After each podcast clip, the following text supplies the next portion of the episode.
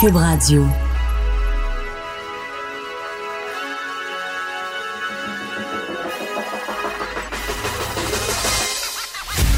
Jonathan Trudeau. Joe, Trudeau et Maude Boutet. Franchement dit. Cube Radio. Eh, bon vendredi tout le monde. Aujourd'hui, on est le 32 octobre 2019. Salut mon bouteille. Salut!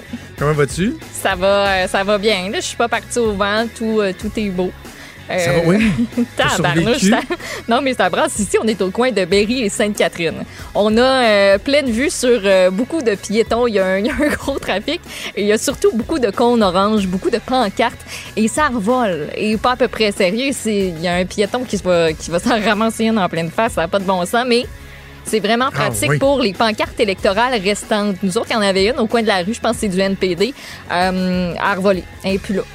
Mais c'est grave. Ah, Et c'est bon, ça fait le ménage. Ben, ça fait le euh, ménage. à. Ben, bon vendredi, bienvenue dans Franchement dit. Mon nom est Jonathan Trudeau. Vous avez entendu Maude Boutet. J'espère que vous allez bien. Euh, Est-ce que vous avez survécu? Certains peut-être que oui, peut-être que non. nous, on a survécu à l'Halloween chez nous dans notre euh, contrée lévisienne. Vous êtes allé. Et- Euh, ben, ce qu'on a fait, puis je pense qu'il y a bien des gens qui s'étaient passé le mot, c'est qu'on on est parti un petit peu plus tôt qu'à l'habitude. Oui. Euh, tout d'habitude, nous autres, c'est pas avant 6h, 6h10. Là, à 5h40, on était dans la rue parce que on savait que la pluie était pour s'intensifier. Ouais. On est sortis bien habillés. Ma blonde puis moi, on a mis nos manteaux d'hiver. Normalement, on aurait Ben oui. été en manteau d'automne, manteau d'hiver, parapluie. Les enfants avaient une petite couche de plus. Et euh, on est resté dans notre quartier. Puis là, bon, il pleuvait, il pleuvait. Les enfants marchaient dans l'eau. Puis à un moment donné, ça devenait un petit peu frisquet. Et ce que je disais à Richard euh, à, la, à la fin de son émission, c'est qu'imagine-toi donc que un moment donné, il s'est passé quelque chose d'exceptionnel parce que, tu sais, on pense collectivement, c'est ce qu'on a vu dans les derniers jours, que les parents sont, ben, tu sais, pas assez brillants pour faire preuve d'un jugement élémentaire, à savoir s'il fait trop mauvais ou quoi. Donc, on pense que les parents n'ont pas ce jugement-là. Donc, assurément, les enfants ne doivent pas l'avoir, eux, eux non, eux Mais non non. plus. Mais imagine-toi donc, Maude, que c'est les enfants qui ont dit, genre, ouais, c'est tout ça va faire, là. Ça va être correct. On est tanné. On rentre chez nous. On était rendu à, écoute, je pense, on n'a même pas fait 35-40 minutes de, de, de, de- de porte-à-porte dans le quartier. Puis à un moment donné, on avait fait un trajet qui faisait en sorte, on faisait comme une boucle, Oui. tu parce que tu ne traverses pas la rue quand tu fais l'Halloween. Non, non. On faisait une boucle, puis là, on revenait de l'autre côté pour s'en retourner jusqu'à la maison. Puis on a skippé comme les 20 dernières maisons. là. Les enfants étaient comme, non, c'est correct, garde le sac, est pas pire. On sait qu'on donnera pas tous les bonbons que nous autres, on avait à la maison à donner En parce qu'il y a moins de monde. On va se faire un pas de pas pire. On est rentré en dedans. On a fait un feu de foyer. Euh, tout le monde en pyjama a continué à donner des bonbons aux, aux courageux qui venaient sonner. Puis on a survécu.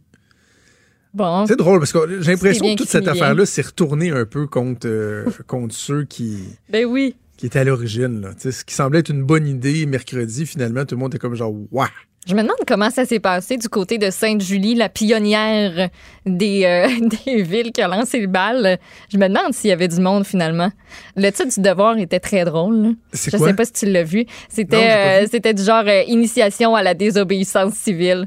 Tu sais, pour les jeunes. Il y en a Ben plein oui. qui l'ont passé malgré euh, que les villes ont fait bah non, euh, nous autres euh, on décale ça puis ben il y en a plein d'autres aujourd'hui qui vont euh, qui vont la repasser assurément ou qui vont se trouver une ville où c'était annulé puis qui vont s'y rendre. Ça c'est euh, ça c'est sûr et certain, ça fait deux jours de bonbons.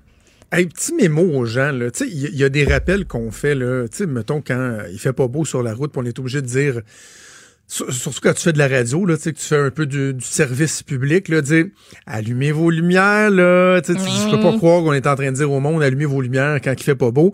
C'est- C'est-tu normal qu'on soit obligé de faire un rappel, de dire aux gens si vous donnez pas de bonbons, fermez vos lumières, fermez les stars, tu sais, pourquoi, genre, les enfants, des fois, ils vont, ah, ben, il y a de la lumière, on sait-tu, c'est clair, c'est pas clair, va, hum, va sonner. Ah ben non, finalement, il n'y avait pas personne. Mais fer- tu sais, premièrement, tu dois être tanné de te faire sonner dans, dans les oreilles, là. Oui. Tu sais, f- fermez vous, vous donnez pas de bonbons parfait, vous voulez être cheap, des rabat-joie, des, des grumpy, c'est correct, mais fermez vos lumières. Puis si vous les avez pas fermés, ben chialez pas quand vous ouvrez la porte Exact. parce qu'il y a. Hey, ambiguïté. J'ai euh, j'ai invité notre collègue euh, Mathieu Boulet euh, à venir en studio parce que je voulais vous parler d'un truc aux deux. Salut Mathieu. Bon matin, Toi, tu, tu, tu passé l'Halloween? Avec mon filleul. Oui. Oh, ben il oui, avec déguisé mon en filleul. hein. Il était Ah oui, tu déguisé. m'as montré en, en mousse. En, Euh, ouais, en, euh, exact. en morse. En morse, je cherchais le mot Ah, exactement. ça, en morse. comme Petit ok, morse d'un an et demi. Oh, cute. vraiment cute, vraiment cute. Eh, je, je vais vous appeler parce que vous parlez les deux parce que euh, on a parlé avec Mathieu la semaine dernière des appels stupides au 911. Ouais. Euh, bon, c'était le lendemain euh, de l'élection. On avait appris qu'à Laval, les policiers avaient été obligés de tweeter aux gens de pas appeler au 911 pour savoir, tu sais, jusqu'à quelle heure les bureaux de vote étaient ouverts, où c'est qu'ils pouvaient aller voter ou quoi que ce soit. Et là, Mathieu, tu nous avais fait une espèce de top 10 euh, des pires calls que les répartiteurs ont en parlant à des répartiteurs de carrière. Puis là, hier, on faisait des blagues, Maud, je disais, tu sais, si vous êtes pas sûr dans votre ville, là, appelez au 911 pour le savoir. Ouais. Puis on disait, ben non, c'est pas vrai. Et là, hier, j'ai appelé le 911. Ben non. Ben, J'ai appelé le 911, puis ça va bien. à ce, à, à ce moment-ci, je sais pas si j'ai bien fait d'appeler le 911, et je, vous allez être mon, on appelle ça un sounding board, là, vous allez me donner vo- vo- votre avis, OK? OK. Bon. je termine la joute hier, il est 4 heures. Ah, tu t'es fait. Attends, Euh, non, non, t'as pas appelé le 911 pour avoir des infos. T'as appelé pour te faire Attends. passer comme un gars qui. T'as fait non, un non, non. test, là. Non, non, j'ai vraiment appelé le 911. J'ai vraiment appelé le 911 pour. Non, mais attends, Mais pas dans le but de. OK. Non, non, pas pour savoir où que l'Halloween se passait, quand même. là. Mais Mais, euh, donc, je quitte l'Assemblée nationale, j'embarque dans mon auto, et là, je, pour les gens qui connaissent un peu euh, Québec, je m'en vais prendre Grande Allée en prenant la petite rue Jacques Parizeau, ici, en sortant du G. Et là, je suis sur la, la- la lumière en face du manège militaire, là, au coin du Grand Café, puis bon, Grande Allée. Et là, premièrement, il y a un trafic épouvantable, fouille-moi pourquoi. Et euh, je- je- la lumière change, et là, je suis la première voiture à la lumière rouge. Donc, quand la lumière va devenir verte, je suis le premier à tourner à droite, OK? Oui. Jusqu'à jusqu'à là, vous me suivez? Bon. Et là, euh, il, il pleut. Tu sais, il pleut, il, il pleut pour la peine. là. Et bon, je regarde devant moi, j'écoute la radio, puis je- j'écoute Mario Bides. Puis, puis là, à un moment donné, je regarde. C'est dur des fois de faire de la radio. hein, tu veux- tu- Je regarde les deux côtés du trottoir, donc Grande Allée qui descend le, vers euh, le, Vieux-Québec, vers euh, les fortifications. Puis là, je, voyons, sur le bord des deux trottoirs, d'un côté comme de l'autre, je vois une quantité d'eau vraiment impressionnante qui descend sur à peu près un mètre de large de chaque côté, OK?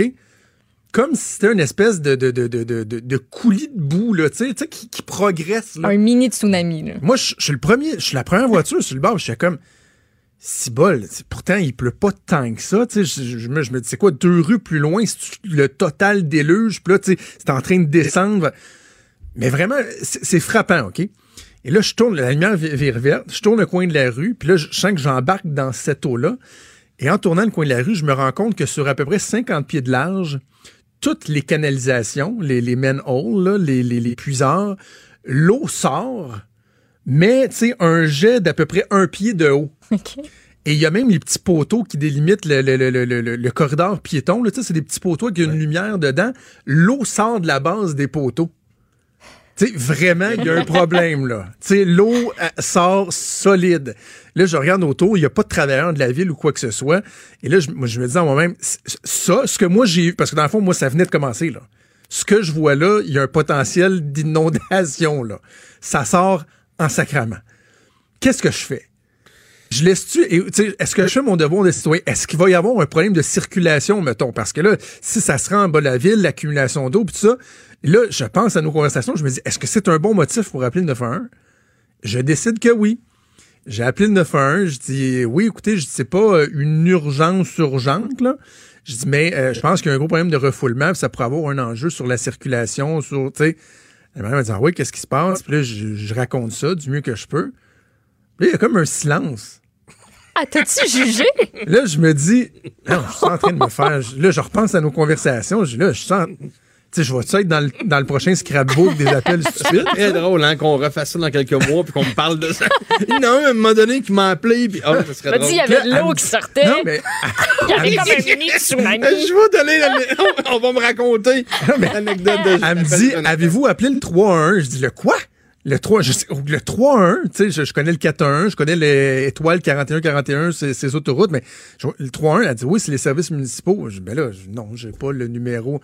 Elle dit, ah, ben, appelez-les, eux, elle dit, s'il y a quelque chose, ils vont. Fait que là, j'ai dit, ben, coudon. Je, je me souviens plus que j'ai dit exactement, j'ai dit comme, ben, coudon. Peut-être que ça avait pas rapport, mais je trouvais que. C'est parce que ça sort vraiment beaucoup, là. Là, elle a comme senti mon, mon malaise. Elle dit, non, non, non, monsieur, c'est correct là, que vous ayez appelé, mais elle dit, je vous dis juste, appelez le 3-1, puis s'il y a quelque chose, eux vont nous appeler. Fait que là, j'ai comme une double responsabilité. là. J'avais jugé que le 9-1 c'était bon, mais je peux pas leur dire à eux autres direct. Faut que ce soit le 3-1 qui leur dise. Là, je raccroche. Je suis dans mon auto, là, pas le droit d'avoir mon téléphone. Je dis à Siri, appelez 3-1-1. Appelle le 3-1, mais là, faut que tu fasses le 1. Là, je suis illégal. Là, Là, je fais le 1. Finalement, c'est une boîte vocale, puis j'ai essayé trois fois. J'ai dit, qui mange de la boîte? J'ai abandonné, finalement. Fait que je sais pas ce qui s'est passé. Peut-être du monde qui se sont noyés au coin de Grand Allée ici. euh. Mais est-ce que j'ai. ah, Donc, la question, là, avant qu'on se laisse, c'est est-ce que j'ai bien fait d'appeler le 911? L'auriez-vous fait pour une situation comme celle-là, là? Il y a un immense refoulement d'égouts en plein milieu de la Grande Allée. C'est violent, là. Ça part tout d'un coup, là, puis ça revole partout. Ben moi, non. À la lumière de ce qu'on a Oh, fait la semaine passée, puis de mes discussions que j'ai eues avec euh, des répartiteurs, c'est sûr que j'aurais pas appelé. C'est sûr. Ben, c'est ça, c'est pour ça que j'ai hésité, mais. euh, re- OK, deux, recul de deux semaines. Je suis pas sûr. Est-ce que le 911, c'est uniquement pour une situation de vie ou de mort? Des situations urgentes. Ou pas Est-ce que c'était urgent ou pas? ben ça peut le devenir. Tu sais, moi j'ai déjà appelé le 911, euh, ben, le étoile 4141 euh, sur l'autoroute 20 parce qu'il y avait une vieille dame qui marchait dans l'accotement sur l'autoroute Ça, en c'est. C'est urgent. Ouais, mais c'était pas imminent dans le sens de, je veux dire, il y a pas quelqu'un qui est en train de mourir, mais il y a une situation qui est potentiellement très dangereuse. C'est anormal le de se 911. promener sur Ben, c'est ça, mais Mathieu, c'est sa grande allée. Je sais pas si j'ai mal fait la description, là, mais il y a à peu près 25 fontaines de deux pieds de- d'eau dans les airs et ça se met à déferler, toi, dans la rue. Ça vient de se produire, là. Les services municipaux. Mon, mon, mon feeling, tu me demandes ce que j'en pense, services municipaux. Mais ça revient aussi à ce qu'on dit. Oh, mais je suis en train de conduire. On les connaît tu, connais- pas. tu connaissais le 3-1, toi? Moi, je Honnêtement, le- non. je le connais Non, pas. enfin, je vais être bon joueur, là, non. Mais il y a des numéros, c'est pas le pro- c'est ça le problème. On les connaît pas, ces numéros-là. Fait qu'on appelle le 911. C'est ça. Donc, on faut- s'entend, là. c'est- peut-être ça la conclusion. Faudrait Dans le reportage de la semaine passée, on parlait d'appeler le 911 pour demander l'heure, à savoir si on pouvait flatter une moufette, puis après ça, on demandait euh, la journée, puis toutes Ouais. sortes de- Puis est-ce que District 31 puis La Voix euh, vont être rediffusés vu qu'ils passent pas à soir? C'était ça les niaiseries la semaine passée. Là, on n'est pas dans cette catégorie-là. Mais moi, je vais laisser Maud répondre, mais moi, si tu me demandes euh, ce que j'aurais fait, non. je- Non, Ouais, c'est je- facile, là. Toi, Maud? Euh, Ben oui, j'aurais, je, je pense que j'aurais peut-être appelé, ben je sais pas, le 911, j'aurais peut-être trouvé ça trop intense, puis je me serais dit, ben là, moi j'aurais peut-être appelé si j'avais... intense. L'eau, là, c'est ce qu'il y a de plus Non, mais moi, j'aurais- the way, là, les je- tsunamis, je les sais. ça, il n'y a rien de plus Je fort que le, le vent, le- je le- dans les éléments, là. Non, mais on n'était pas là, là. Mais sais-tu quel autre réflexe j'aurais peut-être eu? J'aurais peut-être appelé un, un- un collègue, mettons, du journal ou de quoi que ce soit pour dire, hey, euh, va donc voir, il me semble que. Va sur le coin, ça se peut que tu vois quelqu'un se noyer. faire, euh, Tu veux-tu faire un. Niaiseux? Ah, tu auras une bonne nouvelle. tu, tu peux faire un ou deux appels, mettons, je sais pas ce qui se passe, me semble que c'est pas normal. Puis juste comme on se parlait, moi je suis sur Twitter en permanence présentement, mais les gars, mettons là, euh, le SPVM vient de faire une annonce concernant le 911 parce qu'aujourd'hui, ils reçoivent beaucoup d'appels pour les grands vents. Pour euh, rapporter des dommages matériels, on vous demande à votre propriété de contacter votre assureur et non pas le 911. À Ben oui, part c'est si ça, vraiment c'est dangereux, puis que tu sais il y a la sécurité, la circulation Ben, ça. compromise et tout, vous appelez euh, le 911. Et si jamais, comme euh, Julie Snyder vient de l'écrire sur Twitter, elle pense appeler Hydro-Québec parce que ses épinettes viennent de tomber sur une ligne de tension. Faites comme Julie. Ben oui, appelez Hydro-Québec. Oui. Tu sais, à part si le feu pogne. Non, non, c'est ça. C'est ça. Mais moi, je- C'est ben drôle, moi là. je voyais une situation probléma- euh, potentiellement dangereuse. Ben, c'est mais là-dessus, t'as raison, là. OK. T'as raison. C'est juste le signalement peut-être pas au bon endroit. Mais c'est. Ben, T'as on fait ton devoir ouais. de citoyen. Ouais, de en citoyen. tout cas, le 3-1, de j'ai jamais été capable d'avoir la ligne finalement. Dans le doute, ben 911. voilà, je voulais avoir euh, votre avis. Euh, Il y a peut-être euh, quelqu'un qui va parler de moi dans un prochain souper de Noël euh, des répartiteurs. dans un prochain reportage sur les appels euh, loufoques, on va me dire, ouais, à un moment donné, il y a un gars qui a appelé, il voulait savoir. Ouais, je pense que j'ai reconnu sa voix en plus. Là, il était à joute de la équipe. T'es Hey, merci, t'es juste pas. un On- peu moins pire que le gars des croquettes. Juste un peu. Puis de la moufette. OK, Oui. bougez pas, on revient dans quelques secondes. Vous écoutez Franchement dit. avec Jonathan Trudeau. Et Maude Boutet. C'est ce soir que va avoir eu lieu la soirée des lauréats montréalais. Ça, c'est un événement qui souligne l'excellence sportive des athlètes, des entraîneurs et des événements sportifs montréalais. Et on a l'immense plaisir, l'immense honneur, Maude, de parler avec le président d'honneur de cette soirée-là, euh, l'ancien plongeur, évidemment, euh, olympique, l'athlète que tout le monde connaît, Alexandre Despetit, que je rejoins au bout du fil. Salut, Alexandre. Salut, comment ça va? Ça va très bien toi-même? Ben oui, ça va super. Euh, Alexandre, évidemment, je vais vouloir te parler un petit peu de, ta carrière, de tes projets, de ce qui se passe, mais euh, on peut pas passer à côté de, l'événement euh, de ce soir qui va souligner donc l'excellence sportive dans la région de Montréal. Parle-nous un peu de l'événement. Oui, ben en fait, les lauréats montréalais, moi, je connais ce gars-là depuis longtemps parce que j'ai j'ai été lauréat en tant que jeune athlète, en tant qu'athlète un peu plus vieux. puis cette fois-ci, d'être président d'honneur, c'est spécial pour moi parce que pour avoir vécu l'événement à plusieurs reprises et avoir vu plusieurs présidents d'honneur, c'est assez particulier pour moi de l'être euh, cette fois-ci, ce soir. Puis comme tu disais, l'excellence sportive, oui, mais surtout le futur du sport, euh, la relève en fait. Euh, donc ce soir, ça va être de célébrer ça. Et c'est toujours un événement qui, qui, est particulier, toujours à la même date, début novembre, sur le Mont-Royal, ici à Montréal. Donc, euh, c'est un événement qui, célèbre le futur du sport euh, autour de l'île de Montréal. Qu'est-ce que ça représente pour euh, les athlètes, Alexandre? Parce que bon, on imagine les gens qui font la compétition de haut niveau, on les imagine uniquement tournés vers l'aspect médaille, faire des résultats, obtenir des, prix dans des compétitions, mais d'être reconnu par ses pairs. C'est un objectif qui, qui est recherché, qui est valorisé aussi? Ben c'est important, oui, parce que bon, euh, souvent, comme les athlètes qui vont recevoir, les athlètes, les entraîneurs et euh, les, les, les, gens qui ont, qui ont géré des événements sportifs aussi autour de la ville de Montréal, parce que Montréal est, est très très présent au Canada, euh, sinon la meilleure ville pour pour les, événements sportifs. Donc les gens qui vont recevoir des, des reconnaissances ce soir, c'est spécial, oui, mais moi je me souviens quand quand j'étais tout jeune, il y avait des Chantal Petitclerc, il y avait des euh, Isabelle Charret, il y avait des Marc Gagnon, il y avait des tous ces gens-là qui venaient de gagner leur médaille olympique, puis d'être dans la même salle qu'eux, euh, d'entendre leur discours après avoir euh, reçu cette reconnaissance-là. Pour les jeunes athlètes qui vont être là ce soir, ça va être spécial de, de, de vivre ça, de côtoyer. Puis moi, je me souviens, ça m'a donné une, une, une, un encouragement, une poussée incroyable à dire, hey, moi aussi, je veux faire ça. Moi aussi, je veux gagner des médailles. Moi aussi, je veux aller aux Olympiques puis euh, euh, me démarquer. Donc, euh, ce moment-là, ce soir, va être spécial pour ces jeunes athlètes-là. Et, j'ai, ben, moi, j'ai hâte de, de, pouvoir le vivre, de pouvoir serrer des mains, de pouvoir rencontrer la jeunesse du sport de Montréal. Ce que j'aime aussi, de, je regardais les, euh, les 15 différentes catégories, c'est qu'on reconnaît le travail des entraîneurs, des bénévoles et même des officiels, des arbitres, des juges. Ça, c'est des gens qui souvent euh, travaillent dans l'ombre et qui n'ont pas euh, l'occasion de voir leur travail reconnu par le milieu. Mm-hmm.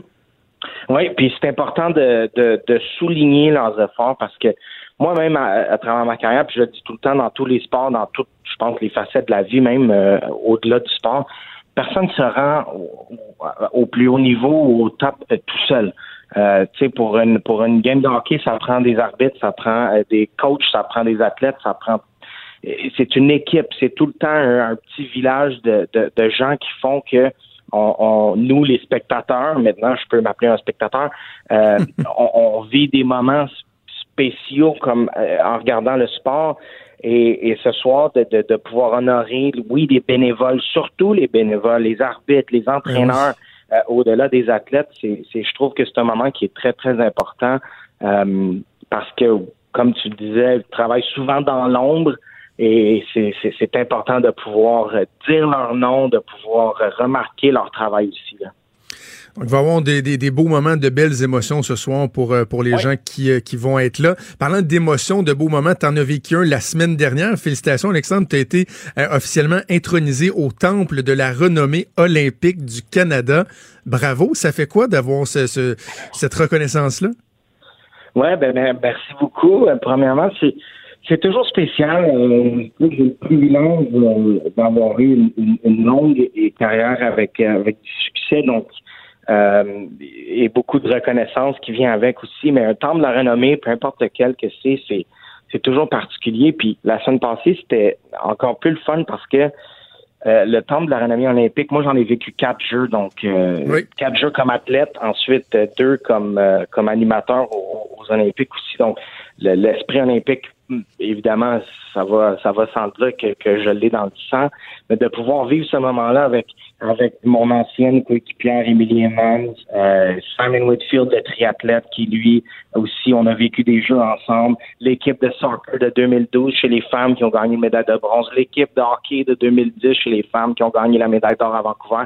C'est de pouvoir vivre ces moments-là avec des, des collègues et des, des, des anciens coéquipiers parce que au jeu, c'est comme si on, se pousse. Moi, je gagne une médaille, donc ça encourage les autres, ou bien d'autres gagnent une médaille. Moi, ça m'encourage à vouloir euh, ben oui. performer au, plus haut de, ce que je peux faire.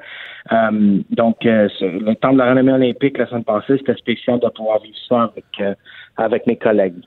Est-ce que ça t'a replongé euh, davantage dans tes souvenirs? Parce que quoi, ça fait six ans environ que tu t'es tu t'es retiré. Est-ce que est-ce que ça t'a vraiment replongé dans, je sais peut-être une certaine nostalgie ou quoi que ce soit par rapport à ton passé d'athlète?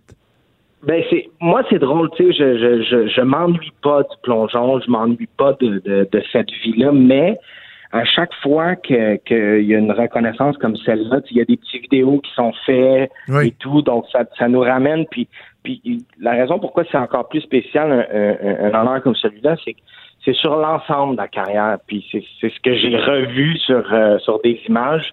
Alors évidemment que ça me ça me permet de de, de euh, de repenser, de revivre ces, moments-là. Euh, mais pour ce qui est de la nostalgie, moi, j'ai, j'ai passé à autre chose. Puis, comme je disais tantôt, moi, je suis un spectateur du plongeon, je suis un spectateur du sport maintenant. Puis, je peux, je peux en profiter comme tout le monde, tu sais. Puis euh, c'est, bien correct comme ça aussi. Est-ce que je, je, je me permets une, question un peu, peut-être un peu plus indiscrète parce que je me préparais pour l'entrevue, je regardais des, je lisais différents textes, j'ai regardé l'excellent reportage Podium que tu as fait avec euh, Marie-Josée Turcotte il, y a, il y a pas très longtemps de ça. Et bon, on parlait de la, la, fin de ta carrière en 2013, ton accident, ta, ta blessure au front, le dernier saut et tout ça. Puis je me disais, avec le recul, quelques années plus tard, est-ce que est-ce que tu as des regrets? Est-ce qu'il y a une certaine amertume où tu as été capable de prendre un recul puis de porter un jugement sur l'ensemble de ta carrière et sur toutes les réussites que tu as eues? J'ai pas de j'ai pas de regrets. C'est quoi le, premier regret ça a été après ma carrière? Moi, une fois que j'ai j'ai décidé d'arrêter et que, que, j'ai compris que c'était le moment de le faire et tout, il y a une chose que j'ai pas faite, puis c'est de continuer à bouger. J'ai j'ai décidé de tout arrêter pendant à peu près un an et demi j'ai rien fait.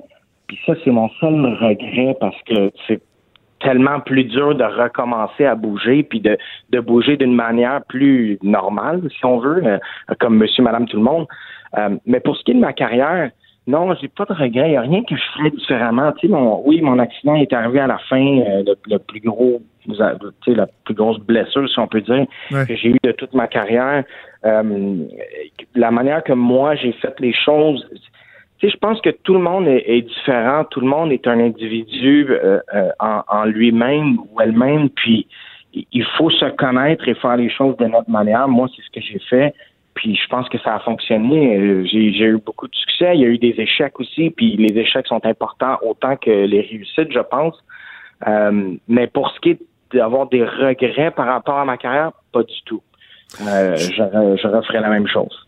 Je suis curieux, Alexandre, de t'entendre sur euh, les défis de, de l'après-carrière, parce que bon, on te suit depuis quelques années dans les médias, c'est le fun de te voir dans les Olympiques, tu as eu l'occasion de faire de la télé, de, de, de, mm-hmm. chroniquer un peu au niveau culturel, etc. Et euh, je sais pas si tu avais vu, bon, dans l'actualité, je veux même pas le renommer, parce que le but, c'est pas de parler de lui, mais on, a parlé récemment d'un ancien joueur de hockey, tu sais, qui a fait des millions de dollars, puis finalement, l'après-carrière, hmm, c'est difficile, puis se ramasse à faire mm-hmm. euh, des boulots comme monsieur, madame, tout le monde. Euh, toi, la transition, comment comment t'as trouvé ça? Étais-tu bien préparé? De façon générale, est-ce que les athlètes sont suffisamment bien préparés pour l'après-carrière? Mais le mot-clé, puis tu, l'as dit plusieurs fois déjà dans ta question, c'est d'être préparé.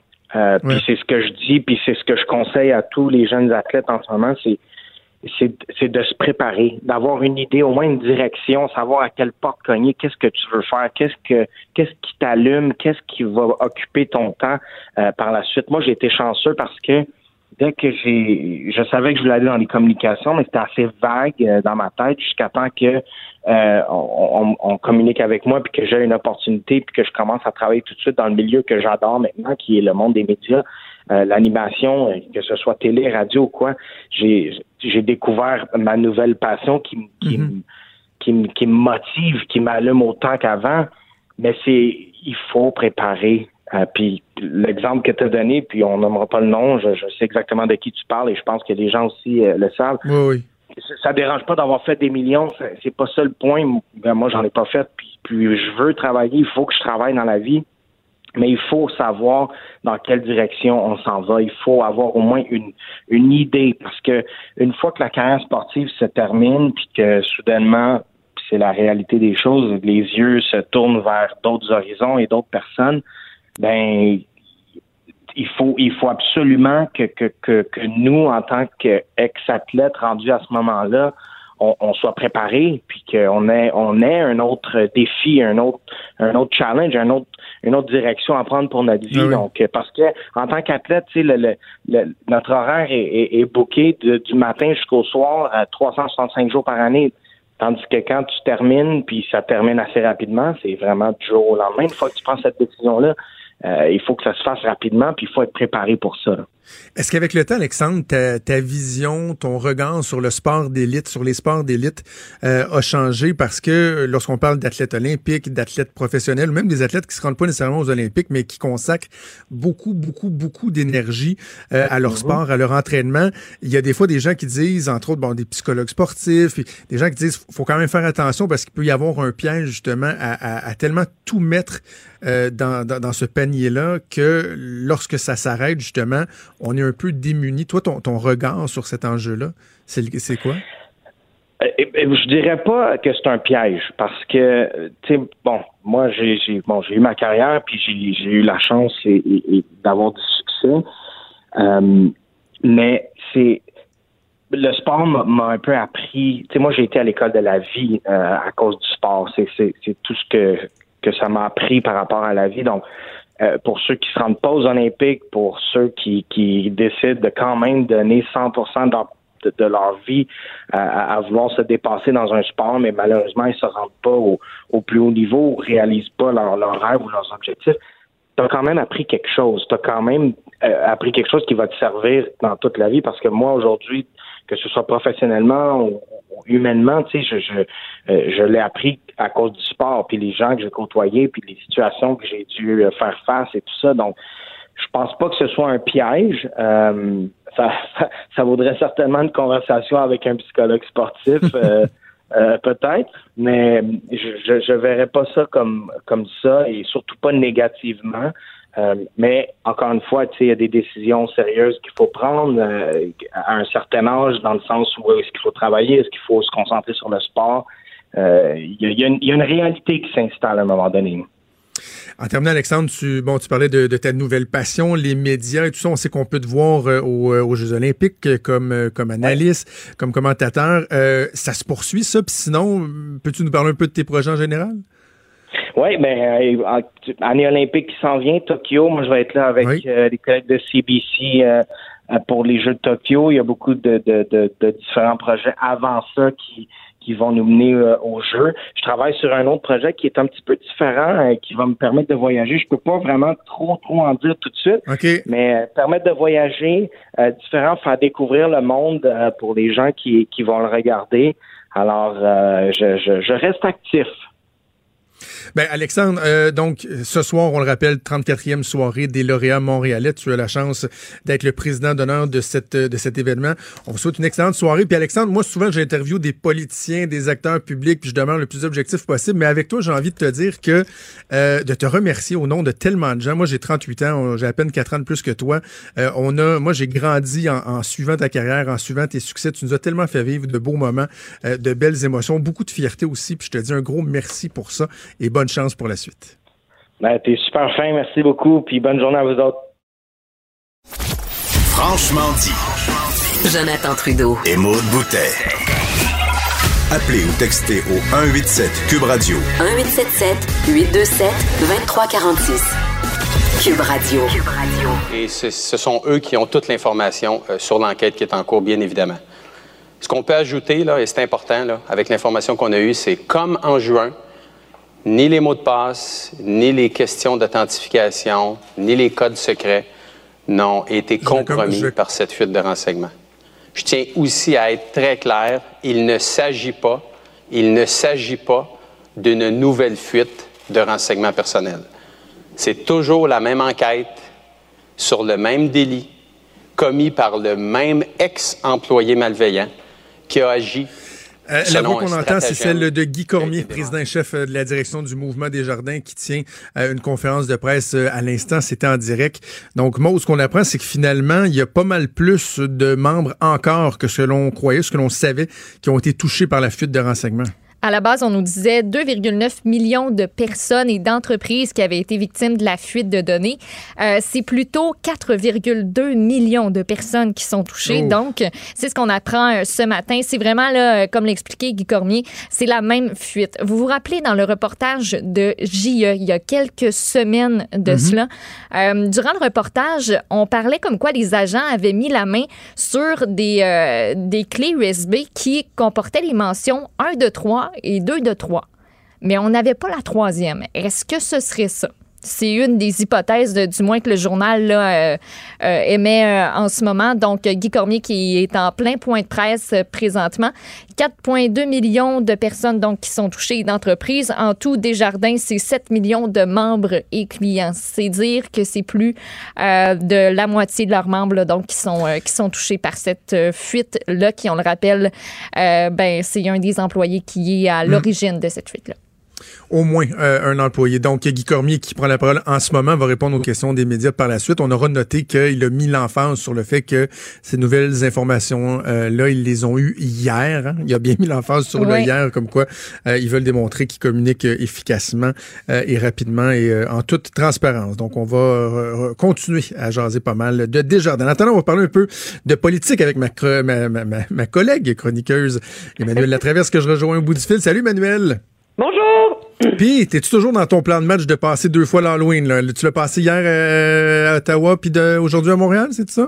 Non, ma fille a eu tellement de bonbons hier là, que je pense qu'on est correct. C'est quand même l'avantage de passer sous la pluie, là, c'est qu'il y a moins d'enfants, donc les gens sont tellement généreux, là, puis Ben oui. pris avec des montagnes de bonbons. Mais moi, j'ai retenu une grande leçon de tout ça, là. Oui, vas-y. C'est que ma fille, elle s'en rappellera jamais qu'il pleuvait hier, là. Elle m'en a pas parlé. Elle, était, elle voulait pas de parapluie. Elle était détrempée. Elle s'est amusée. Et donc, euh, je pense que euh, on est tous des parents poules là, à un moment donné. Là.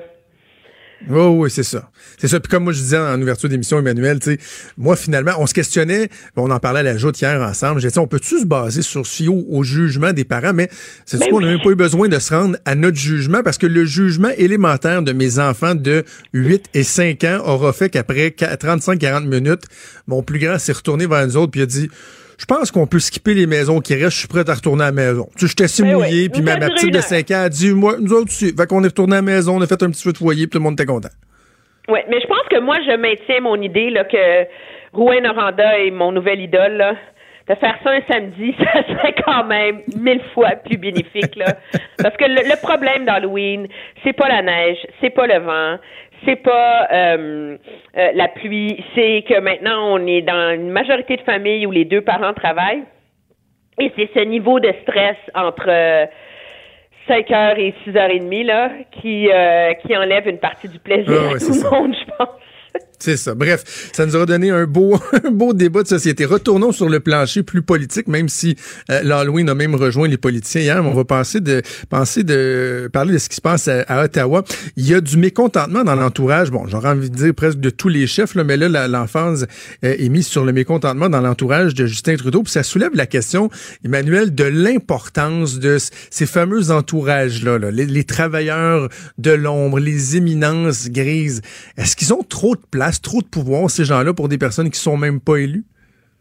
Il y a toujours eu un débat hein, là-dessus, surtout au bureau du premier ministre où le chef de cabinet, le secrétaire principal sont finalement l'espèce de, mur qu'il faut traverser pour avoir accès au premier ministre. Est-ce qu'ils ont trop de pouvoir? Ça dépend des gouvernements. Euh, mais ce qui est clair et ce qui est de... Moi, ça fait longtemps que je suis à Ottawa, là. Des critiques à l'égard des gardes rapprochés, il y en a tout le temps, il y en a tout le temps eu, surtout quand les résultats électoraux sont pas à la hauteur de ce qu'on attendait, etc., Ben oui. etc. Mais je n'ai jamais vu une mutinerie publique de la sorte. Ah oui. Ce qu'il y a de très particulier, c'est que les, les ragots, euh, le mécontentement, on en entend parler tout le temps, tout le temps, tout le temps, mais c'est que ça se déballe sur la place publique dans une séance de règlement de compte, là. Euh, qui est absolument inusité. Et je pense que ça illustre aussi l'ampleur des défis auxquels est confronté M. Trudeau. Parce qu'à partir du moment où les gens se sentent autorisés à aller dénoncer publiquement la plus proche conseillère du premier ministre, c'est qu'il y a un lien de loyauté aussi qui est brisé Ben hein, oui. entre le premier ministre et ses troupes. Et euh, et donc, euh, M. Trudeau doit pas seulement trouver comment gouverner le pays, là, il doit trouver comment rassembler ses troupes pour qu'elles soient efficaces. Et ce qui est intéressant là-dedans, c'est que cette réflexion-là aurait dû commencer dans l'esprit de M. Trudeau au moment de SNC-Lavalin. Si tu veux mon opinion, là. Ouais. Parce que au-delà là, de SNC, Jody Wilson-Raybould, les mémos, etc., ce que ça a illustré, là, c'est qu'il y a eu un bras de fer de pouvoir monumental entre le bureau du premier ministre et M. Trudeau, que la façon de gérer cette affaire-là a failli mener à un schisme au sein du caucus. Et M. Trudeau aurait dû se réveiller à ce moment-là là, pour comprendre qu'il y avait un gros, gros, gros problème dans la façon dont les choses étaient organisées. Et moi, de l'extérieur, parce que c'est toujours plus facile, je, suis pas là à tous les jours dans le détail, mais un premier ministre, un chef de cabinet qui est supposé être comme le, le, le PDG de la boîte. Là, sais. Lui est supposé s'assurer que ça roule, que ça fonctionne, que le lien est fait entre le politique, la machine, la fonction publique, etc. Puis, généralement, quand il y a un secrétaire principal fort, lui, c'est comme plus l'éminence grise qui réfléchit. Tu sais, qui est la personne où, à la fin de la journée, qui est capable de fermer la porte puis de dire au premier ministre, écoute, t'as tort là-dessus, là. Tu sais, réfléchis à ça d'un autre problème. Tu sais. Et ce qu'on a vu, c'est que M. Trudeau a mis en place une structure qui était comme un monstre à deux têtes où sa chef de cabinet, son secrétaire principal, Katie Telford, Jerry Butt, était, il, fallait tout le temps qu'ils fassent tout ensemble. Et donc ça, ça a des répercussions réelles sur la capacité du gouvernement d'opérer. Là. Parce que les dossiers s'accumulent sur leur table, là. des nominations, euh, tu sais, de, de, de diplomates, là, de routine là, qui s'empilent au bureau du premier ministre, euh, des choix qui sont pas faits, des réformes parlementaires qui vont pas de l'avant, des dossiers qui traînent, qui traînent et qui s'enlisent parce que personne n'est délégué pour prendre le dossier politique et réconcilier des différends au sein des cabinets des ministres. Tu vois, c'est vraiment de la machinerie, là. Fait que quand ça, ça cause problème, et c'est ce qui a ralenti toute l'opération de ce gouvernement-là pendant quatre ans, et que là, tu te ramasses et que tout le monde, il y a, une, il y a une- un schisme là, dans l'équipe là, où carrément euh, quelqu'un veut la tête de la chef de cabinet, oui. Mais ça atteint un niveau de dysfonctionnel là, que moi, j'ai rarement vu dans ma vie. Ben, c'est que, tu sais, après une élection, des fois, on va voir euh, le, le- le personnel politique écopé, soit parce qu'il y a un problème réel ou qu'on a besoin d'un paratonnerre, de, de montrer qu'on va changer les choses et tout. Mais là, dans ce cas-là, il n'y a pas le choix d'apporter des changements. Parce que oui, d'un, il y a le problème réel, mais là, il y a l'ambiance qui va régner, qui va être encore plus, euh, qui va se détériorer encore plus avec les informations. Tu sais, tu rentres pour, pour avoir l'occasion de travailler dans, dans, dans des cabinets, notamment un cabinet de premier ministre. C'est une cellule de crise en permanence. Il faut que les gens se serrent les coudes.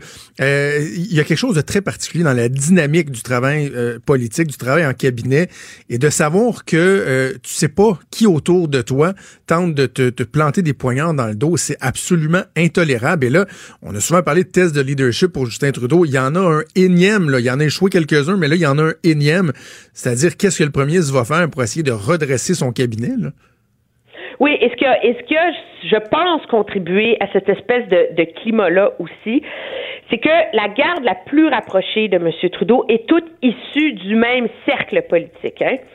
Euh, Gerald Butts avait travaillé pour Dalton McGuinty quand il était premier ministre de l'Ontario. Katie Telford avait commencé par travailler pour Gerald Kennedy quand il était ministre de l'Ontario, qui a fait les grosses réformes en éducation là-bas. Ensuite, elle a fait un bref passage chez M. Dion, mais elle est retournée travailler à Queen's Park. Euh, David McNaughton, qui est un peu comme, tu sais, qui a présidé la transition, mais qui était l'ambassadeur à Washington, hyper vient de ces cercles-là. Et donc, il se crée un déséquilibre aussi, parce que c'est un grand pays, le Canada, là. Euh, et donc, ça prend des sources et des conseils qui viennent de différents horizons pour qu'un premier ministre soit capable de trancher les arbitrages difficiles qu'il y a à faire dans un pays. Et donc là, avec les résultats électoraux qu'on a vus, cette, euh, cette différence et ce gouffre régional est encore plus accentué par les résultats électoraux et c'est ce qui vient compliquer euh, la tâche de monsieur euh, de monsieur Trudeau et c'est aussi je te dirais ce qui ce qui fait sourciller un peu à Ottawa le choix de monsieur Trudeau de confier la réflexion. Il n'y a pas un comité de transition. Ben oui, c'est bizarre qui est comme Madame Fixit, là, euh, l'ancienne ministre, ancienne secrétaire générale, aujourd'hui avocate, pour venir rencontrer les ministres et de faire le point, et faire venir Isabelle Hudon, qui est ambassadrice aujourd'hui à Paris. Ce qui est, mm. arrête, tu sais, prenons, et je te remets pas en question, je fais pas un jugement sur les compétences générales de Madame Hudon dans la vie, mais un ambassadeur devient un membre de la haute fonction publique. Là. Il est supposé être, c'est un rôle politique, mais il n'est pas supposé avoir les deux mains dans la poutine partisane. Là. Et là, a un ambassadeur relève de son sous-ministre, là. Et là, on prend une ambassadrice à Paris, on la fait venir ici, au bureau du premier ministre, au cœur du pouvoir, pour supposément recevoir les confessions de tous et chacun et faire le ménage. J'ai de la difficulté à voir comment Mme Hudon peut retourner à Paris après ça et avoir un rapport hiérarchique normal avec le reste de l'appareil de l'État. Là, on s'entend là.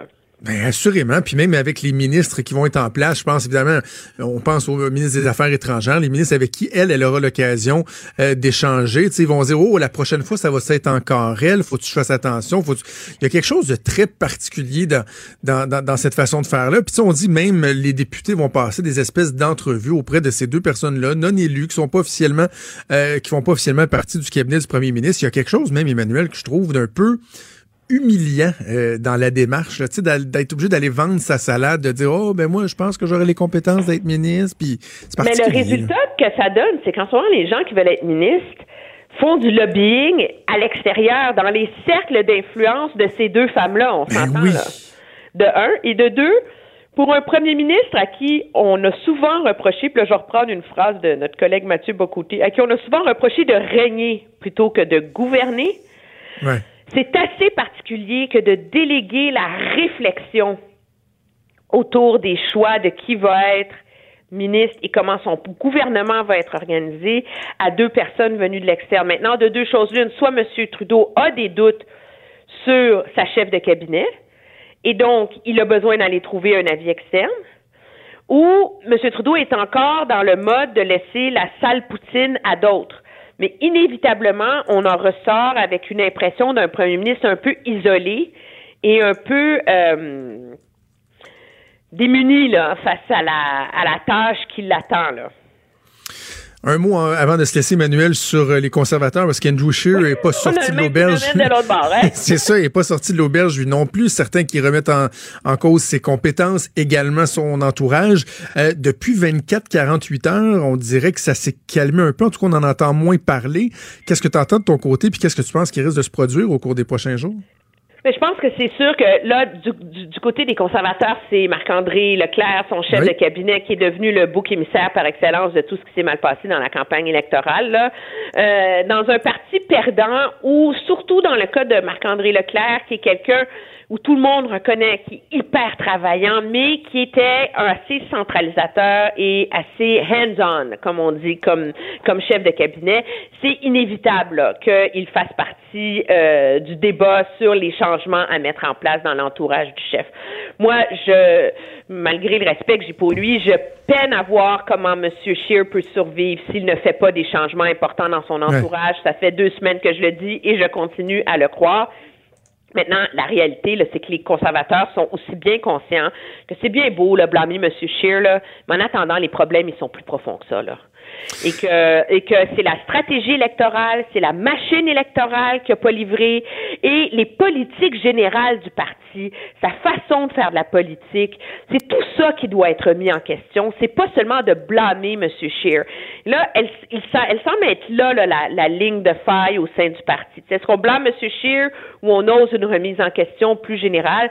Moi, ce que j'entends, c'est que tout le monde respecte énormément la façon dont procède M. Scheer ouais. où il est à l'écoute, il consulte, il réfléchit et l'impression de tous, c'est qu'il n'est pas un chef qui s'accroche avec le bout des ongles, mais qui est vraiment un chef qui cherche quelle est la bonne voie pour l'avenir du parti. Et je pense que ça aide un peu aussi à calmer la pression, parce que tout le monde est conscient que ça va pas se régler en cinq minutes, cette histoire-là, parce que la réalité aussi, c'est que malgré les sparages de Peter McKay, là, euh, il n'y a pas un dauphin naturel. Euh, qui peut se réclamer de vraiment soudainement par son seul changement de leadership faire mieux que M. Scheer. Là. Alors, euh, alors voilà. À suivre, Emmanuel Latraverse. focus la semaine prochaine. Voilà. Merci, à toi. On se reparle lundi. Ça me fait plaisir. Au revoir. Salut. Vous écoutez Franchement dit. Le gouvernement Legault qui a pas annoncé d'importants changements euh, en ce qui touche la gestion du fonds vert, hein, le fonds vert qui n'existera plus tel qu'on le connaissait. On met sur pied ce qu'on appelle maintenant le fonds d'électrification et de changement climatique, le FEC. Euh, ça va avoir beaucoup d'implications au niveau financier. On va en discuter avec le député de Robert Baldwin pour le Parti libéral du Québec, porte-parole en matière de finances et évidemment ancien ministre des Finances sous Philippe, Couillard, Carlos Letao, que je rejoins au bout du fil. Monsieur Letao, bonjour. Oui, bonjour, ça va bien? Oui, ça va bien. Monsieur l'État, on va évidemment parler du fond vert, mais c'est impossible pour moi de ne pas vous demander une réaction à ce qu'on vient euh, d'apprendre au cours des dernières minutes, ce qui touche euh, Desjardins. Bon, Guy Cormier qui a annoncé que, avec des informations qu'ils ont eues au cours des dernières heures, finalement, on parle pas de 2,9 millions euh, de clients de Desjardins touchés par la fuite de données personnelles, mais bien 4,2 millions. Je voyais même un titre passer, là, ce que je, comprends même, c'est peut-être l'entièreté des membres de Desjardins. vous réagissez comment à cette nouvelle-là, Monsieur l'État? Écoutez, c'est très préoccupant, bien sûr. Euh, c'était déjà préoccupant avant, bien sûr, mais là, c'est encore beaucoup plus. Euh, et, et, euh, raison de plus, par exemple, nous, on avait demandé une, un mandat d'initiative, le Parti québécois avait demandé un mandat mhm. d'initiative à l'Assemblée pour qu'on regarde toute cette question. Le, gouvernement de la CAQ a, a, balayé ça du revers de la main. Non, non, non, on s'occupe de ça mais vraiment, euh, vraiment, c'est préoccupant, c'est important et il faut, euh, il faut apporter des, des, des, des, réponses. Je pense que la population est en droit d'avoir de, des réponses. Est-ce que vous craignez pour l'avenir euh, de Desjardins? Bon, au Québec, on a, on a le fleuron facile, là, mais lorsqu'on parle de fleuron, je pense que Desjardins, c'est à peu près le plus bel exemple euh, qu'on peut pas avoir. Il y a, il y a un risque réel qui est des séquelles. Est-ce que vous craignez carrément pour la, la, pérennité de, de Desjardins avec des événements comme ceux-là? Non, non, non, ça, ça non. Euh, d'ailleurs, le, le, le, mouvement a pris les euh, a pris le, les bonnes décisions. Euh, vous voyez, M. Corbier, la haute direction, dès qu'ils ont de, l'information, ils la rendent publique. de toutes les institutions financières canadiennes, c'est des jardins maintenant qui offrent le, service le plus complet de, protection à ses, ses, membres, à ses clients. Donc, de, de ce, de ce côté-là, je, je suis pas, je, non, je suis pas inquiet. Euh, Cependant, c'est un, très mauvais coup pour, pour Desjardins. Euh, comme toute institution financière, euh, leur plus principal actif, c'est la confiance de leurs clients, de leurs membres. Euh, alors, de maintenir cette confiance pour eux, c'est crucial. alors, jusqu'à maintenant, ils prennent, il me semble, les bonnes mesures pour garder cette confiance, mais il faut qu'ils continuent de travailler sur ça. Qu'en est-il, M. Létard, de la protection des données euh, qui sont détenues par le gouvernement? Vous avez été ministre des Finances. Bon, là, vous êtes dans l'opposition, mais vous voyez ce, qui se passe. C'est un phénomène de plus en plus répandu, les, le vol de données et tout ça. Est-ce qu'au mmh. gouvernement, on est, euh, on est bien protégé collectivement? Moi, je pense qu'on est bien protégé au gouvernement, tant au gouvernement que l'institution financière. On a beaucoup investi collectivement, gouvernement, institutions financières et autres, euh, pour, faire face euh, aux, pirates informatiques. Ça, c'est très bien.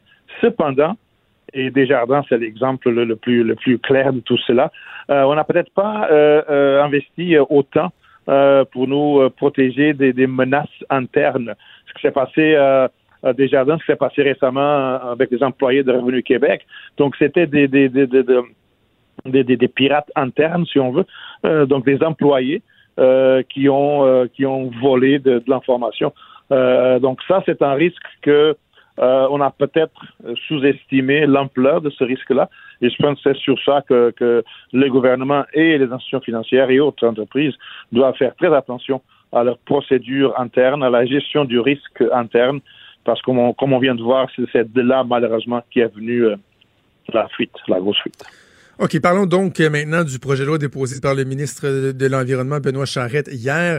Projet de loi qui va mettre fin au fonds vert tel qu'on le connaissait. On suggère la mise sur pied du fonds d'électrification et de changement climatique. Tout d'abord, est-ce que vous reconnaissez, M. Létard, qu'il y avait d'importants changements à apporter au fonctionnement, au modèle euh, existant du fonds vert?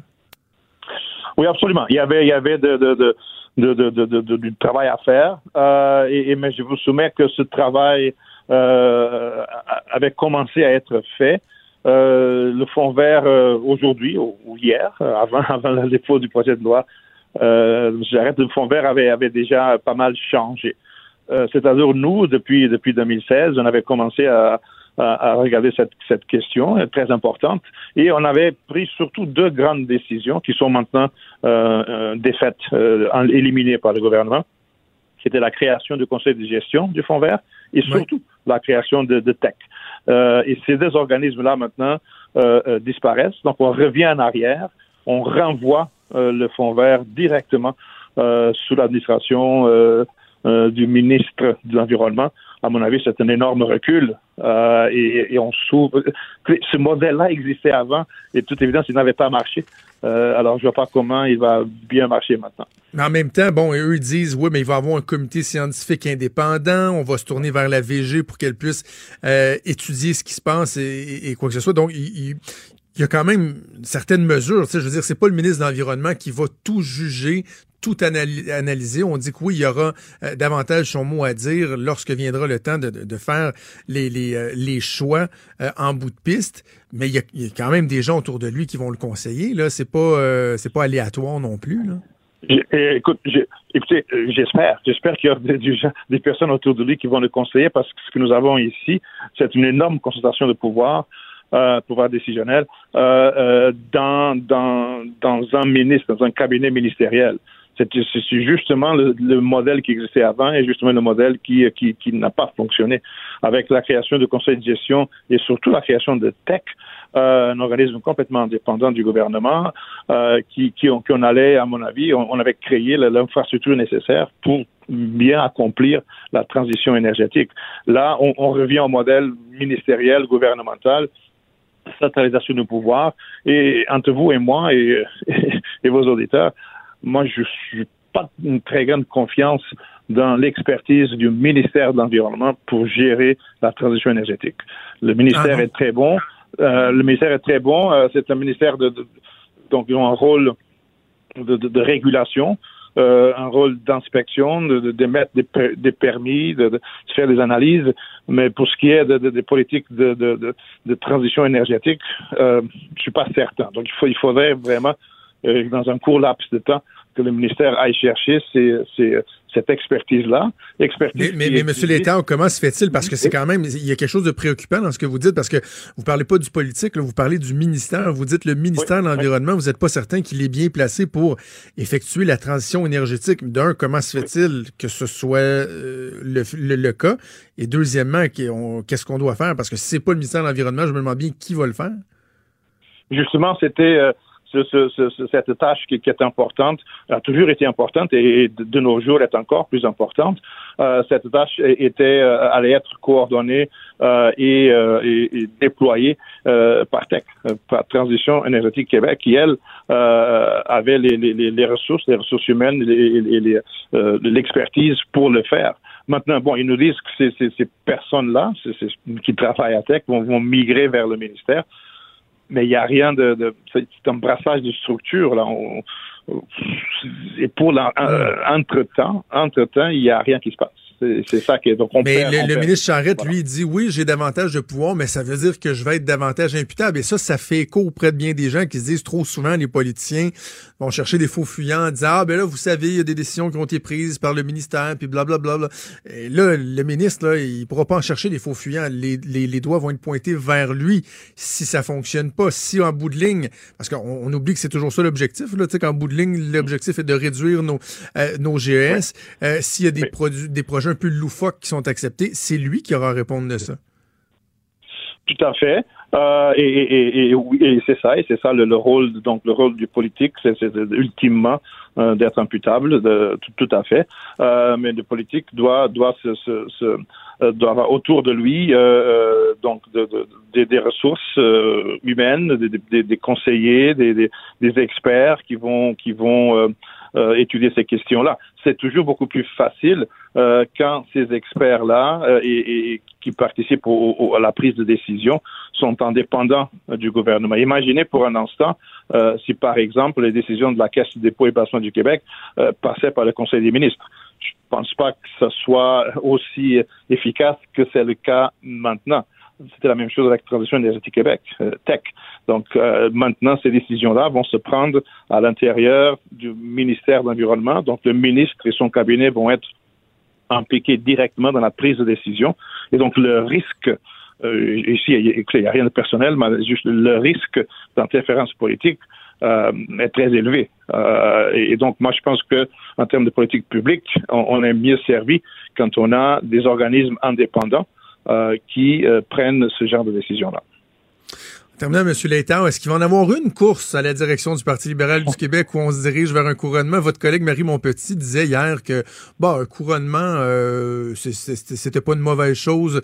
Non plus, d'autres disent que ben, une course, ce serait nécessaire pour qu'il y ait un échange d'idées, pour remobiliser les troupes. V votre position là-dessus, vous?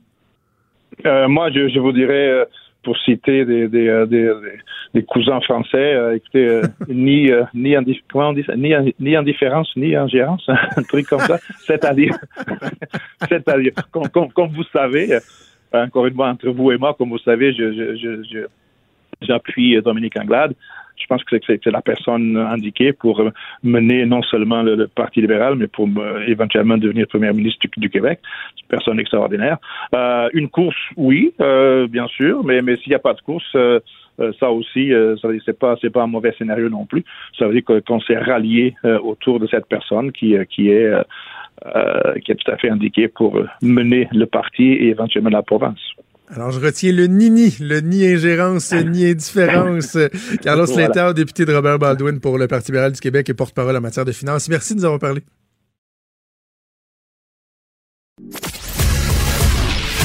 Il est franc et nuancé.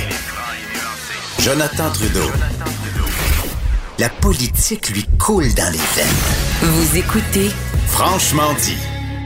Alors, je vous rappelle qu'il y a une nouvelle qui vient de tomber dans les dernières minutes concernant Desjardins et la fuite de données qui finalement, Maude, aura touché non seulement, parce que là, ça continue d'évoluer, c'est non seulement plus de gens que ce qu'on croyait initialement, mais finalement qui aura touché l'ensemble des particuliers membres de Desjardins.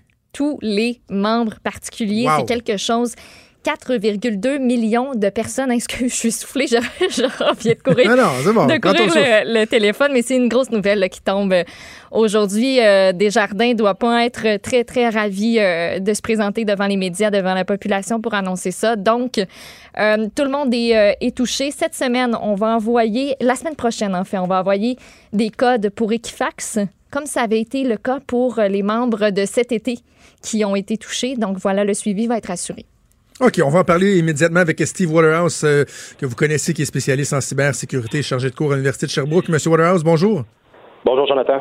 Euh, très particulier cette nouvelle-là. Moi, mon premier réflexe, c'est de me dire comment se fait-il que quelques mois euh, plus tard, on apprend là, maintenant. Je comprends qu'eux disent qu'ils viennent juste de l'apprendre, mais comment se fait-il que ça ait pris tant de temps pour se rendre compte que finalement, l'ensemble des données de Desjardins, des clients des, de particuliers de Desjardins ont été, ont été volés finalement? Ben, c'est bien simple, Jonathan. Il n'y avait aucune idée de ce qui a sorti. Il y avait dans l'enquête et à travers le reportage de JA, il avait été démontré, il avait été dit comme quoi qu'il y avait des clés USB qui étaient manquantes à l'inventaire. Et il y avait seulement une seule clé qui avait ressorti prouvant qu'il y avait 2,9 millions de clients qui avaient été compromis. Maintenant, ce qu'on n'a pas su dans cette conférence de presse-là, c'est-tu une des trois, de deux autres clés qui a ressorti que les services policiers ont pu identifier? Euh, ça, on ne sait pas. Mais c'est pas surprenant d'apprendre que tous les clients sont compromis maintenant.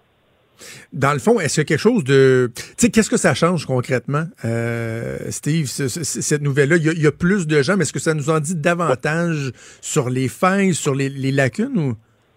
Ben, ça, ça, dit tout simplement, là, euh, Jonathan, tout le monde est victime. Ça, c'est un. Deux, ce que M. Cormier, encore une fois, il a mentionné dans, sa conférence de presse, Desjardins ne savaient pas qu'est-ce qui se passait. Ils n'ont jamais su la quantité de personnes qui est sortie parce qu'ils ne documentaient pas qui travaillait avec les données, qui, accédait les données.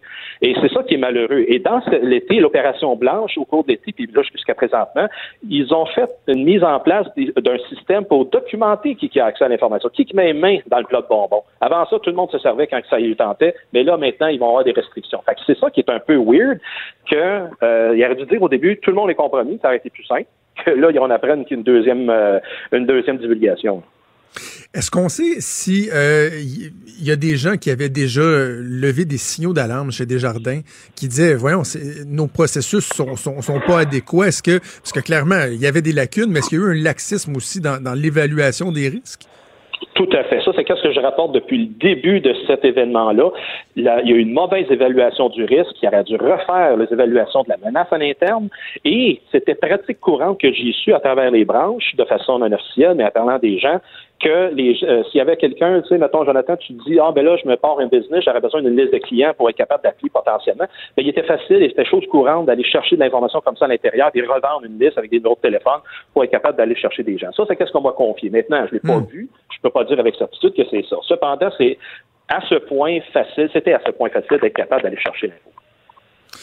Euh, Est-ce que Desjardins euh, est seul dans ce bateau-là? Quand on regarde d'autres grandes entreprises québécoises? Est-ce qu'on a raison de croire qu'ils étaient loin d'être les seuls à être aussi vulnérables? J'en ai connu sur mon chemin qu'ils étaient aussi vulnérables et aussi négligents dans leurs approches de protection d'information. Maintenant, en 2019, avec tous ces événements-là qui arrivent, euh, les compagnies et surtout surtout les conseils d'administration, sont un petit peu plus éveillés aux conséquences et après ça à l'enjeu qui est présentement euh, la gestion d'informations personnelles. Fait que s'il y en avait depuis l'année passée qui n'étaient pas au courant, là je crois que depuis les sept derniers mois, huit derniers mois, Ouais. il y a une grosse publicité qui s'est faite. Là, il y a une prise de conscience, puis je l'ai dit depuis cet été, c'est un éveil collectif même que tout le monde a euh, à la- au fait que ben, les données personnelles, c'est pas juste ailleurs dans le monde que ça se passe, la compromission, c'est ici. Et les conséquences, il y en a qui commencent à la sentir, la conséquence, parce qu'il y a eu des méfaits commis.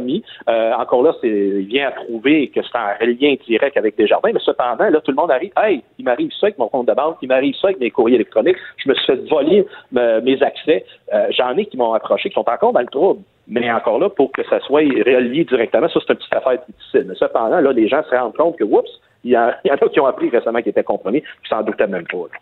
On va aussi parler euh, de la protection membre des jardins. Aujourd'hui, Guy Cormier était censé annoncer qu'il allait avoir une bonification. Là, tous les membres accédés vont bénéficier sans frais pendant une période de cinq ans du service de surveillance du crédit Equifax. Il y a beaucoup de gens qui vont se demander est-ce que c'est assez? Est-ce que moi, en tant que personne, je pourrais peut-être en faire plus ou ce qu'on me donne comme protection, puis pendant cinq ans, euh, ben c'est correct? Parce que Equifax aussi hein, a eu des problèmes de fuite de données.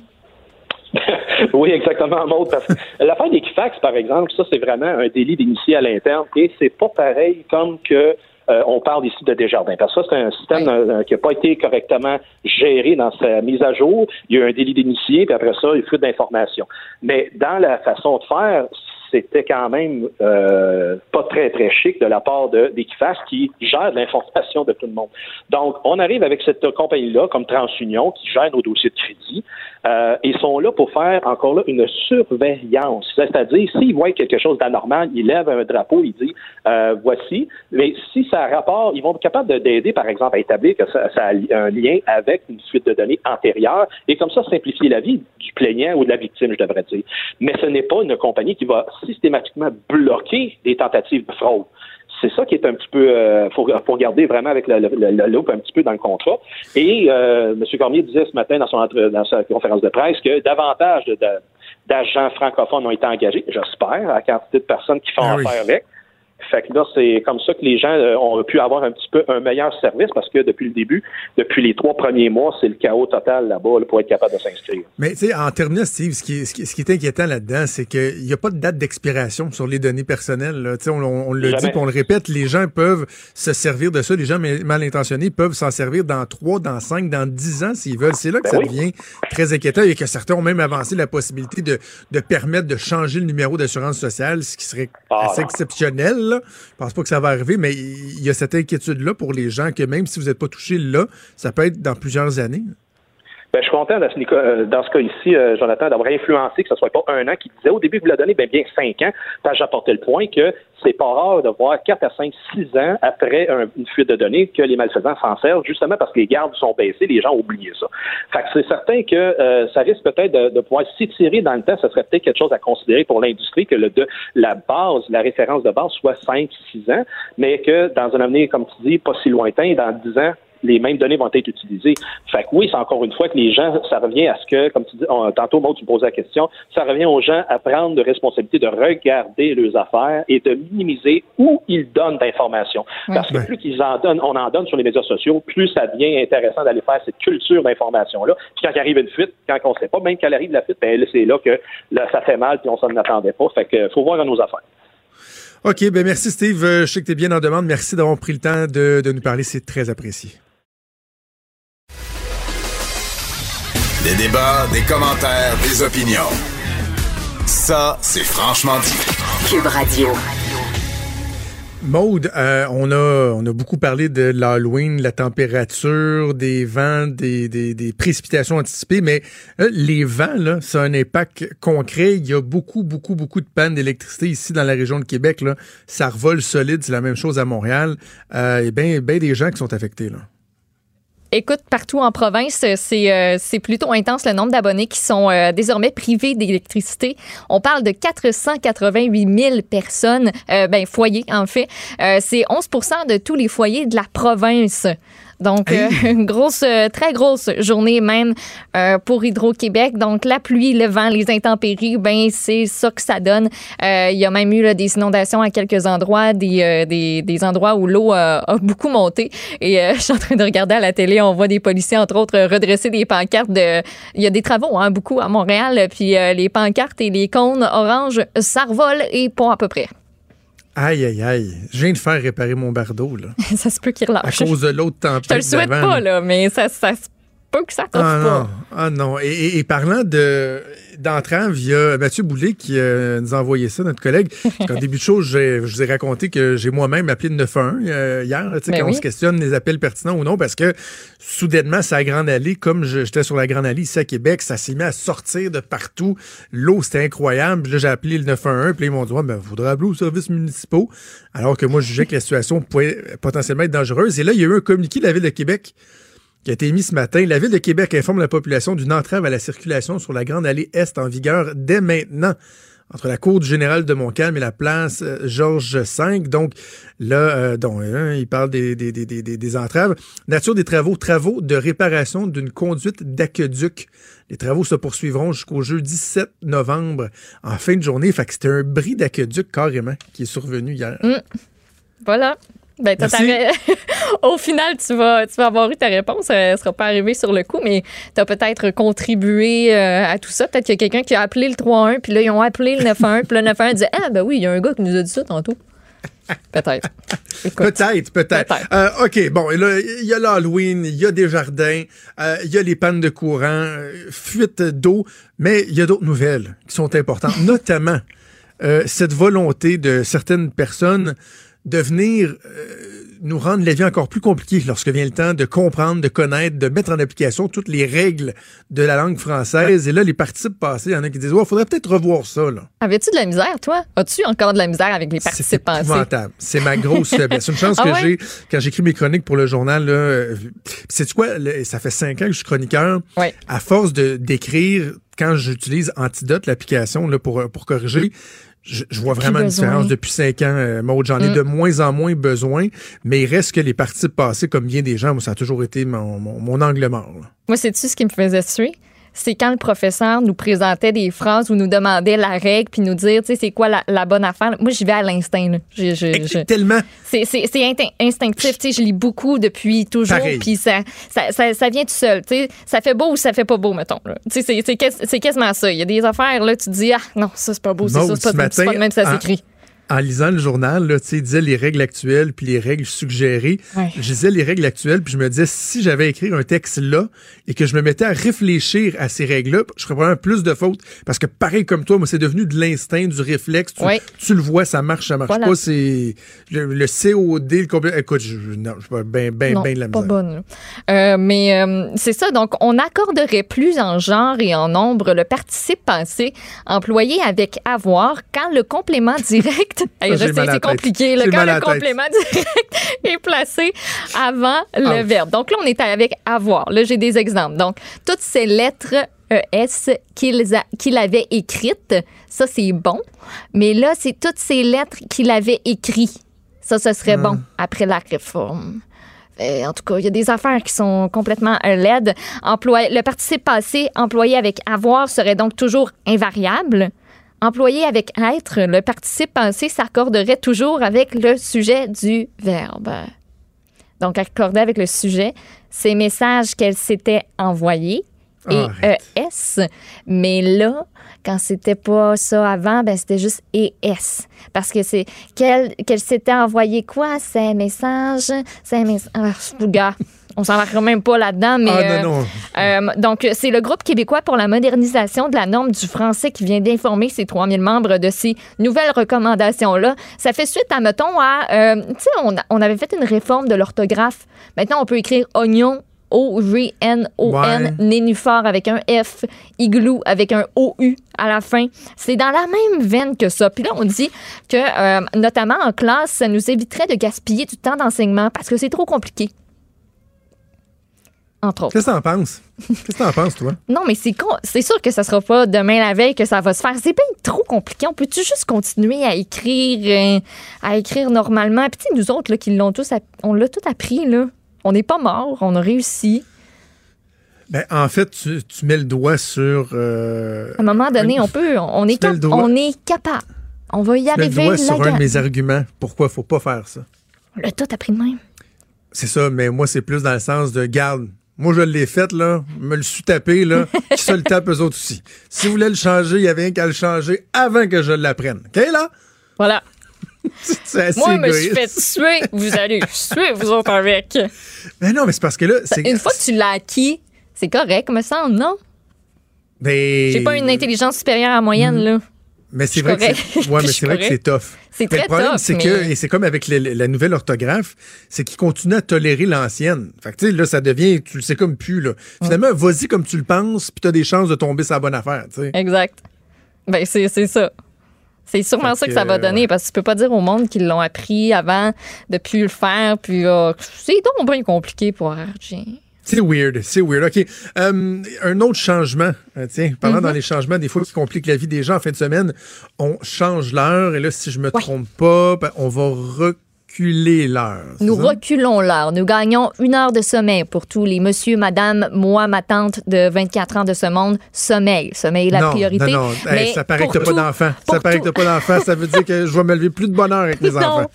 Puis il y en a pour qui ça veut dire yeah, une heure de partie de plus dans les bars. Wouhou! Oui. Parce que, ben oui, hein, vous allez avoir une heure de plus dans les bars. Euh, le changement d'heure, là, ça fait jaser à chaque année. À chaque année, le débat revient. Devrait-on abolir cette affaire-là? Euh, Il y a la Société canadienne du sommeil, entre autres, qui dit que le changement d'heure, autant à l'automne qu'au printemps, euh, ça- n'a rien de bon. C'est rien pour améliorer notre santé. Puis il y a un Canadien sur trois qui se plaint de mal dormir. Fait que là, entre autres, à cause de ça, on, de mettre- on devrait mettre fin à cette euh, habitude-là qu'on a depuis, je disais, c'est depuis la Première Guerre mondiale que le changement d'heure a été véritablement implanté pour économiser de l'énergie. L'éclairage, ça coûtait cher. Donc, c'est pour ça qu'on l'a implanté à la base. Mais pour l'instant, euh, écoute, la science ignore laquelle des deux options est la meilleure. C'est-tu l'heure normale ou l'heure avancée? Fait que, euh, avant qu'on sache ça, ben, ça se fera pas. Du côté de la Colombie-Britannique, il y a plus de 90% de la population qui réclame qu'on arrête de faire ça, changer l'heure. Ah, il y a ouais, environ mon Dieu. 70 pays dans le monde qui euh, changent d'heure durant l'année. Le Parlement européen s'est prononcé là-dessus. Donc, euh, changement d'heure terminé d'ici 2021. Il y a la Saskatchewan qui change qui ne change jamais l'heure. Je savais pas ça. Euh, puis aux États-Unis, au moins 30 États qui ont déposé un projet de loi pour mettre fin au changement d'heure ou encore pour étudier ses effets. Mais en fin de semaine, on change l'heure. Fait que. Je sais, mais, mais en même temps, euh, je, je sais pas quel choisirait, là. Parce que, tu sais, en hiver, euh, ça veut dire que pendant un, un bout, là, euh, écoute, le soleil le se matin, lèverait là. à quoi? 8 heures le matin, à peu près? C'est tard. Il y a des gens qui disent, entre autres, que pour ça, là, dire, ben là, pour la sécurité de nos enfants qui vont à l'école, il va faire trop noir, il va y avoir plus d'accidents avec les piétons et tout. On devrait pas changer pour une de, de ces raisons-là, entre autres, mais juste pour psychologiquement, c'est difficile, le soleil qui se lève tard. Moi, Ben ça, oui. ça m'énerve. Ça, ça m'affecte dans mon intérieur profond. Mais tu sais, ceux, là, écoute, 90% de la, la population du Nouveau-Brunswick qui. Ah, c'est à ce Colombie-Britannique. Colombie-Britannique. Oui. Bon, tu sais, en même temps, là, c'est que ça dure deux, trois jours. Là. Après ça, tu te replaces. Là. Ben oui. Je- puis c'est comme c'est un vrai que c'est fatigant euh, de changer les heures là, sur le micro-ondes, sur le, sur le four. Quoique, à cette heure, Ton la plupart de nos téléphone le équipements, fait c'est ça. Ils Même font les cadrans sont rendus intelligents. Puis, euh, Il y a le micro-ondes puis le four, essentiellement. Là. Pas mal, oui. Puis, puis la voiture. Puis les vieilles montres. Ah, la voiture, ça, c'est ah, ça, c'est plate à changer. On se voiture, rappelle ouais. jamais c'est comment il faut la changer comme du monde. Moi, je finis tout le temps par, euh, par tout focailler mon cadran. Désolée pour l'utilisation du mot focailler, mais euh, c'est le seul qui m'est venu en tête. OK, donc changement d'heure euh, en fin de semaine. Puis tu sais, je- c'est ça. Il y a, il y a d'autres- il y a peut-être d'autres problèmes plus urgents là, Mettons. à changer Oui. avant de, de, de, de tout euh, focailler ça. Euh, Parle-moi, Maude, de la dame un peu particulière qui fait une obsession envers Kevin Parent. Mais là, c'est parce que on est rendu à, à parler de peine de prison. Puis je pense que c'est même pas la première fois en plus. Là. Non, c'est pas la là, première des fois. c'est- très lourd. On est, on- nous sommes dans le lourd. C'est quelque chose. Elle s'appelle Renée Toupin, 55 ans, et elle tripe sur Kevin Parent. Triper est un petit mot quand on considère tout son parcours. Écoute, avant de se rendre à la peine de prison euh, dont, euh, dont elle va écoper, en fait, c'est 90 jours derrière les barreaux de façon discontinue pour avoir continué à harceler son idole. Même après une première peine d'incarcération. Pour se rendre là, check bien ce qui est arrivé elle, dans sa vie. Elle a rencontré Kevin Parent pour la première fois euh, lors d'une manifestation environnementale en Gaspésie en 2003. Elle s'est tout de suite mise à lui parler comme si elle le connaissait intimement. Elle lui a envoyé des lettres d'amour. Euh, puis après ça, ben, en 2004, on est allé une petite coche plus, plus haut. Là. On est entré dans la maison de Kevin Parent pendant qu'il était au téléphone. Trois mois de prison pour ça. Ça ne l'a pas empêché de récidiver trois ans plus tard, à l'été 2007. Kevin Parent s'est réveillé en pleine nuit et René Toupin, 55 ans, était assis sur son lit et lui susurrait des mots doux tout doucement. Salut. C'est des- moi ton pigeon d'argile. c'est-.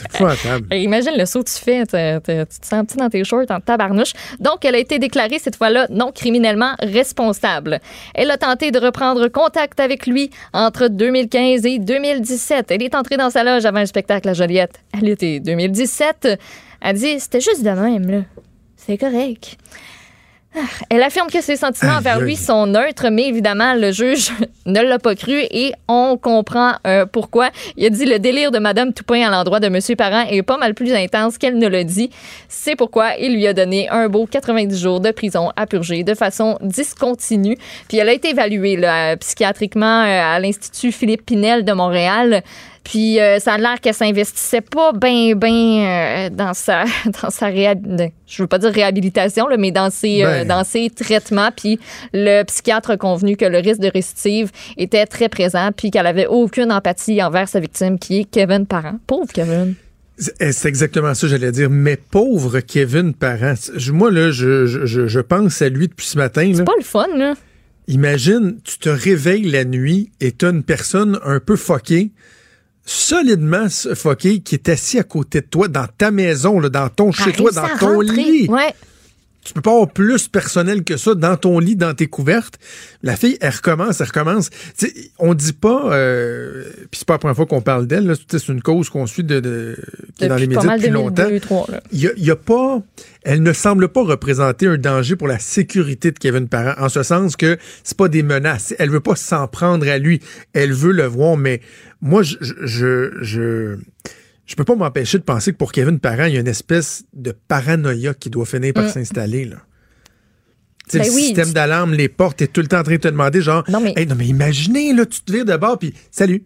Et là, dans ta face, là, c'est dans ta loge, euh, t'es en train de te maquiller, de mettre l'anti-swing. Salut. Arrive. Hey, je capote. Tu, tu, tu te demandes, c'est sûr qu'il s'est demandé, moi, à quel, endroit je vais vraiment être comme en sécurité, que je vais être sûr que je vais être seule, puis qu'il va y avoir personne qui, qui, va venir me déranger, qui va venir m'achaler. T'es chez vous, comme tu l'as dit, t'es en découverte, t'es en pyjama, t'es en boxeur. Puis elle est elle a réussi à rentrer. Ah Non, c'est ça, c'est tellement non, c'est incroyable. Tu sais, je comprends qu'il y a le statut. Tu il y en a qui vont dire Ah, mais c'est une vedette, faut que tu t'attendes à avoir des groupies. Ouais, mais ça, c'est groupie next level. C'est, c'est, c'est, c'est groupie pas le fun. Puis dit Oui, t'es une vedette, mais t'as le droit à ta vie privée, puis t'as le droit de te sentir en sécurité chez vous ou dans ta loge ou peu importe où tu vas. Non, non, tu là, on parle carrément de maladie mentale. là. Absolument. Ça, en plus, c'est qu'aujourd'hui, puis là, c'est pas le cas de Kevin Parent, mais tu sais, élargi la discussion. Aujourd'hui, avec les médias sociaux, tu sais jamais quand est-ce que tu vas tomber sur quelqu'un qui est, euh, qui est sauté, là, sur le crank, là? Ben, Parce que, tu sais, mettons, sur les médias sociaux, moi, des fois, je me, je me fais crier des insultes, je me, je, je m'obstine avec du monde, puis je- des fois, je leur réponds, parce que des fois, j'aime ça, c'est des, désamorcer, mais ça arrive des fois que tu fais comme, tu sais, hey, c'est correct, là, tu sais, euh, ferme ton clapet, là. Puis là, tu dis, des fois, je me dis, mais si, mettons, il y en a un que, que j'interpelle de même, que je réponds, mais qui est vraiment, là, sais, euh, vraiment weird. Là, ça se peut que j'y donne le goût d'être encore plus weird. Alors que dans le temps, ces gens-là, il n'y avait pas d'interaction avec le monde qui interpellait ou qui souhaitait interpeller. Là, les médias sociaux font en sorte que si quelqu'un t'aime pas à face, là, tu lui donnes encore plus le goût de pas t'aimer à face. Ça se peut qu'il décide d'essayer de trouver où tu restes ou de. exactement. C'est- Puis- le cas de Kevin Tarrant, puis ce que tu me racontes me fait penser, te rappelles-tu le clown, Hatch- le clown Hatchoum? Ben oui. Elle aussi a eu affaire à une, euh, à une spéciale Maude Gaumont qui a plaidé coupable Oui. à trois chefs de harcèlement et de production de faux messages. C'est une résidente de l'Outaouais. Euh, cette nouvelle-là, ça date de janvier 2019. Eux s'étaient rencontrés en 2017 pendant un spectacle. Il y avait eu une bonne chimie entre les deux. Euh, puis, euh, la femme lui a demandé à Chum le clown s'il était disponible pour se déplacer à Gatineau pour tenir un spectacle bénéfice, financer des, des, traitements dans des chambres hyperbares pour des enfants.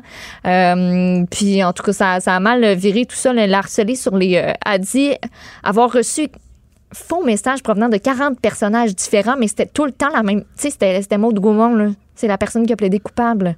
Ah oui. Elle s'est fait harceler par cette, euh, par cette fille-là. Puis pour, pour rien, là. Juste parce que c'était, ça n'a ça pas, ça a pas cliqué, là. Ah non, c'est oui. Il y a eu un drôle fait- de déclic. Ça me fait penser à euh, deux films, enfants.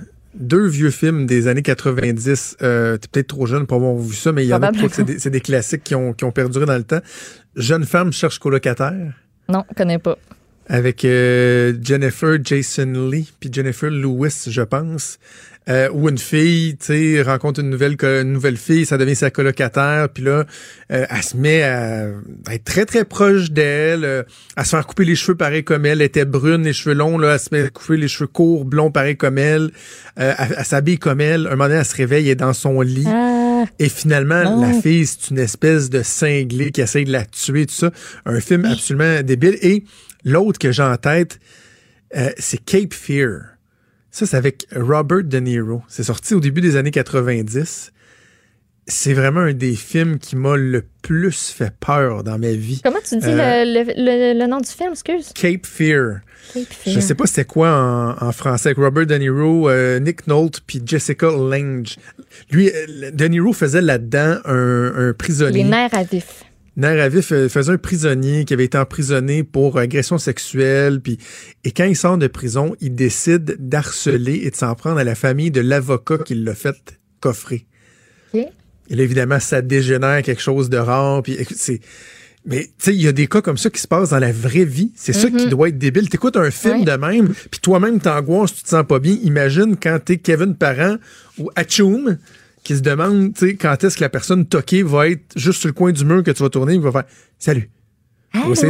Ah! On, sait, on C'est a tous une image euh, un petit peu euh, cliché de ça, là, mais, euh, mais ça ressemble. Ça ressemble hein. Bon, sur ces belles images euh, qu'on vous laisse dans la tête, on va faire une pause et on revient avec Vincent Dessureau. Bougez pas.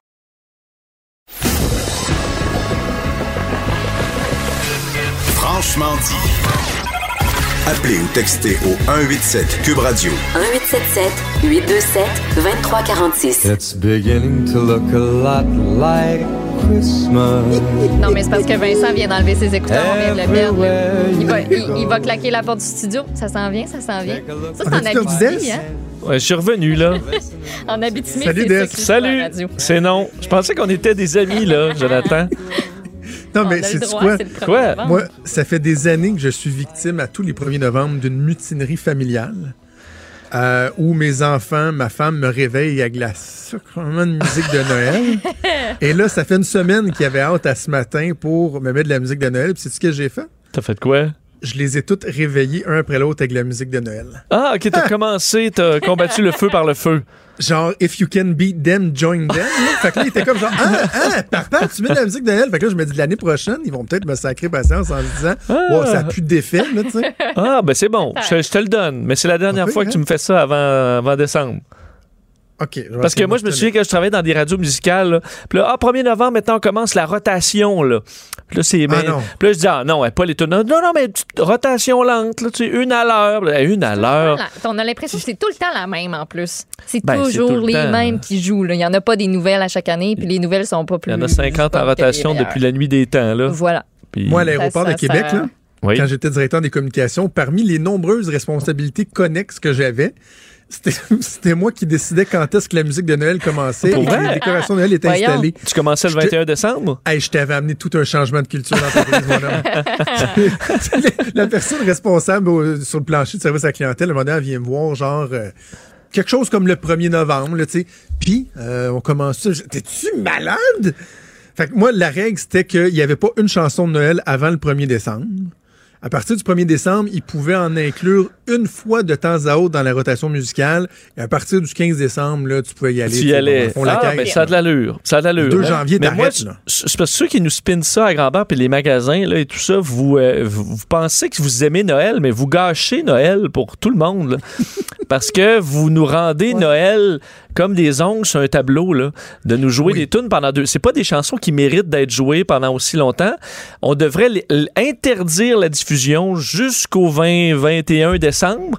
Et là, quand tu passes les là à chaque fois ça serait un souvenir parce que là moi tout ce que les tunes de Noël me rappellent c'est euh, être pogné dans un centre d'achat euh, être dans mon char euh, ça me rappelle aucun souvenir d'enfance magnifique tu comprends? On a effacé tout ça admettons les rigodons vu que ça joue pas longtemps les rigodons ça me rappelle ça, m'a- mais, Ça, ça mais- me tape ses nerfs. mais La une- musique de Joe Delan, moi, je suis pas capable. Ouais, mais une chance que ça passe après Noël parce qu'ils peuvent juste Ouais. jou- jouer les, les, les rigodons entre Noël puis le jour de l'an. Donc, c'est limité. Puis là, t'entends un rigodon, ça te rappelle les vieux rigodons du temps. là. Mais Noël, on a complet. C'est comme si tu commences à jouer, mettons, juste du Margeau deux mois avant la Saint-Jean.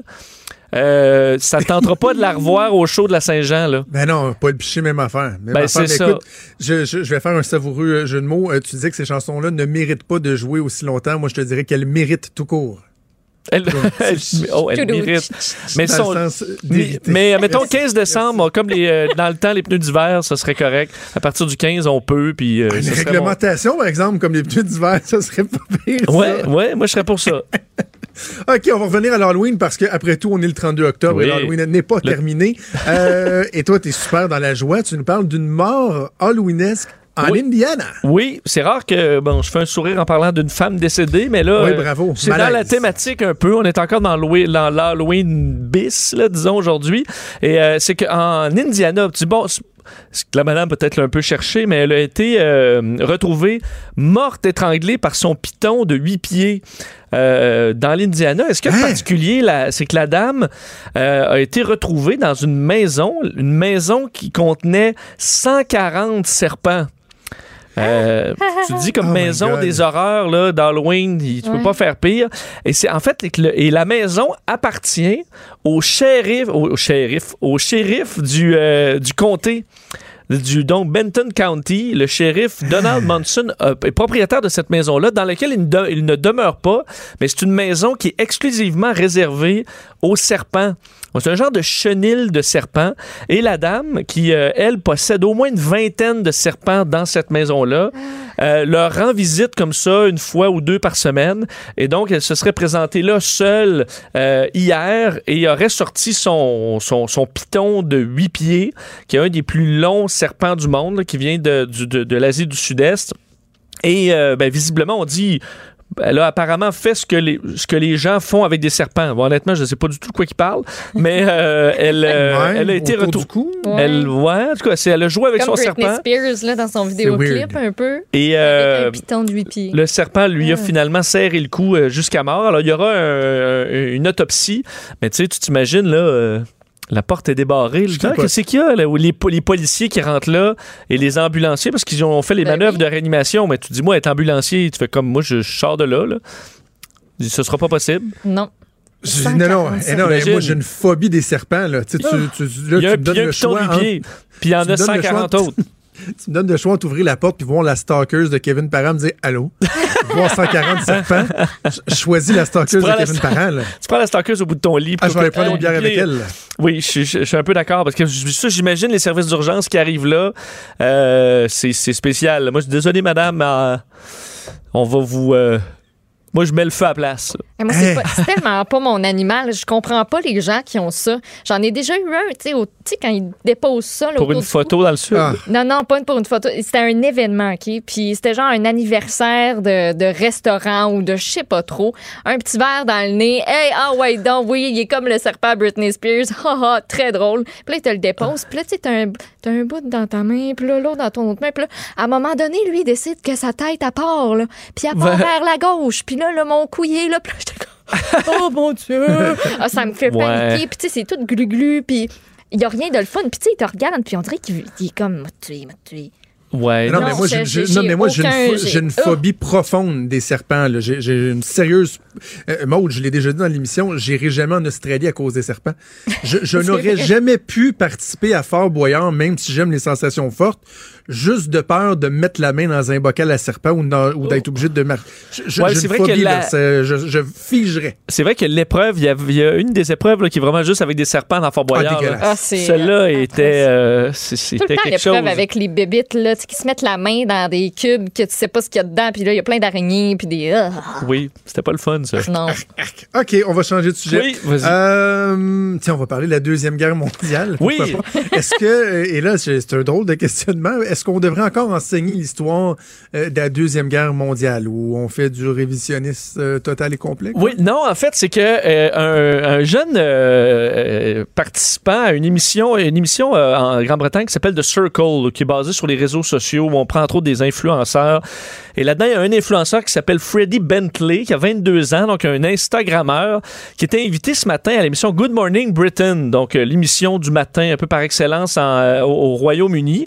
Et euh, il a mis le feu, il a mis le feu à la, à, à la, la twittosphère parce que lui, ce qu'il souhaite, c'est qu'on arrête de euh, d'enseigner dans les écoles la deuxième l'histoire de la deuxième guerre mondiale parce que c'est trop traumatisant pour voyons. les jeunes si bon. qui ont déjà assez de problèmes de santé mentale comme ça. Euh, OK, il explique Oh qu'on God. devrait plutôt enseigner le- les problèmes actuels, comme évidemment les changements climatiques, et que ce Eh oui. serait beaucoup plus efficace d'apprendre ça. Donc, ce qui, les, les problèmes d'aujourd'hui, parce qu'il y a des grands problèmes aujourd'hui, plutôt que les problèmes du passé. De faire entendre un extrait du, euh, du, euh, du jeune Freddy. C'est en anglais, mais je vous traduirai par la suite. Écoute ça. It was hard situation in World War II, and I don't want anyone to think that I'm being disrespectful in that way whatsoever.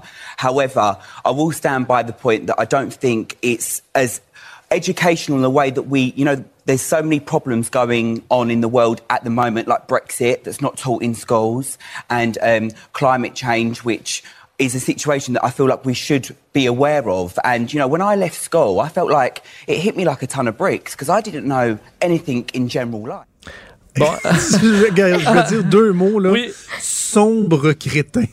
parce que lui explique qu'on devrait plutôt enseigner les vrais problèmes d'aujourd'hui, soit le Ah. Brexit et les changements climatiques et Ah, que lui like Brexit. oui, il y a, il y a- tout, un, tout un accent d'ailleurs. Il explique que lui, là, d'apprendre qu'il y avait eu des millions de morts euh, dans, dans les années 40, c'est, ça, à part le traumatiser, là, ça lui amenait rien de bon et qu'on traumatise nos jeunes qui ont déjà, donc, de nos jours, de plus en plus de problèmes euh, donc de, de santé mentale. Alors, pour protéger leur santé mentale, on devrait éviter de leur parler de cette époque-là. Ça a fait bondir un monsieur qui est à côté de lui, d'ailleurs, qui le regarde avec un peu de dédain, là, Sir Michael Wilshire, euh, qui est un monsieur qui a travaillé dans l'éducation en- en- en- au Royaume-Uni pendant euh, de- de- de- de- des décennies.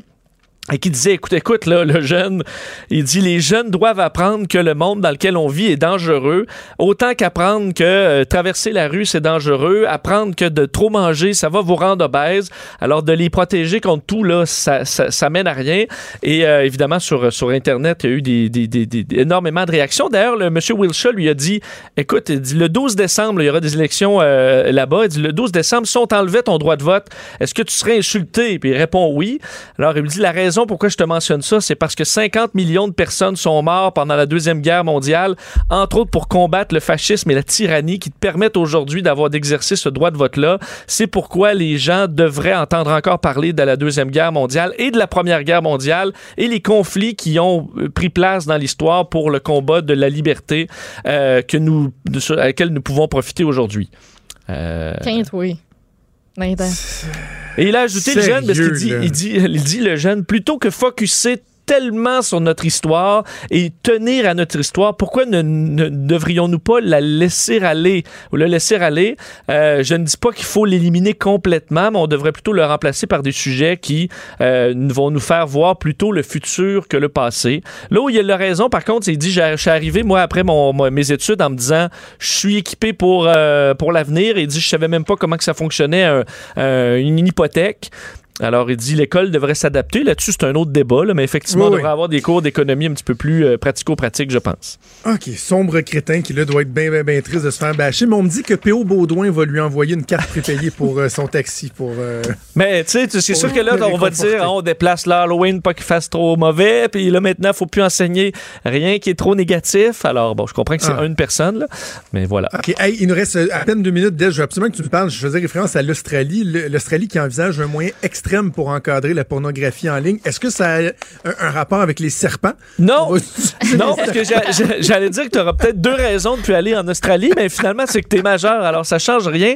Mais le département des affaires internes en Australie songe à utiliser un système de reconnaissance faciale pour valider l'âge des gens avant Ben de leur accorder l'accès à un site Ben de, pornographie sur Internet. Euh, fou, toi? en, en disant que présentement, les façons de vérifier, puis c'est vrai que c'est, souvent, c'est en, entrée ton Ben oui. année de naissance, 1933. Parfait. Yes, I am 18. c'est ça, j'ai 86 ans. Et euh, on, euh, donc, eux disent c'est pas assez efficace, entre autres parce que pour les sites de gambling, de jeux en ligne, souvent les vérifications sont beaucoup plus poussées, mais pas pour la pornographie. Alors, ce qu'on suggère, c'est d'utiliser un système développé par euh, le gouvernement australien, qui est un système de reconnaissance faciale qui s'appelle The Capability.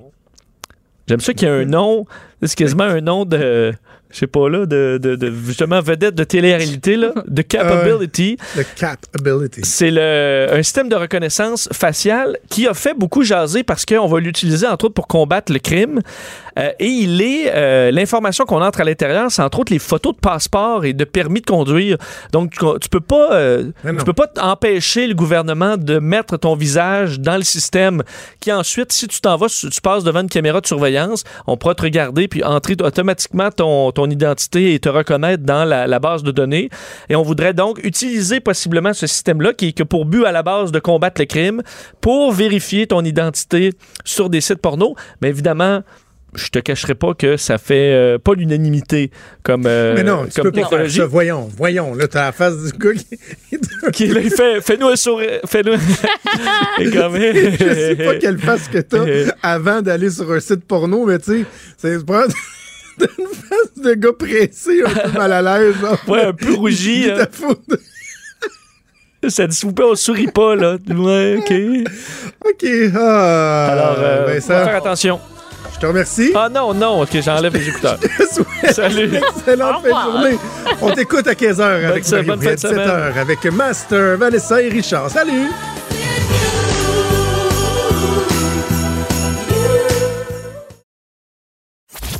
Franchement dit. Jonathan Trudeau. Et Maude Boutet.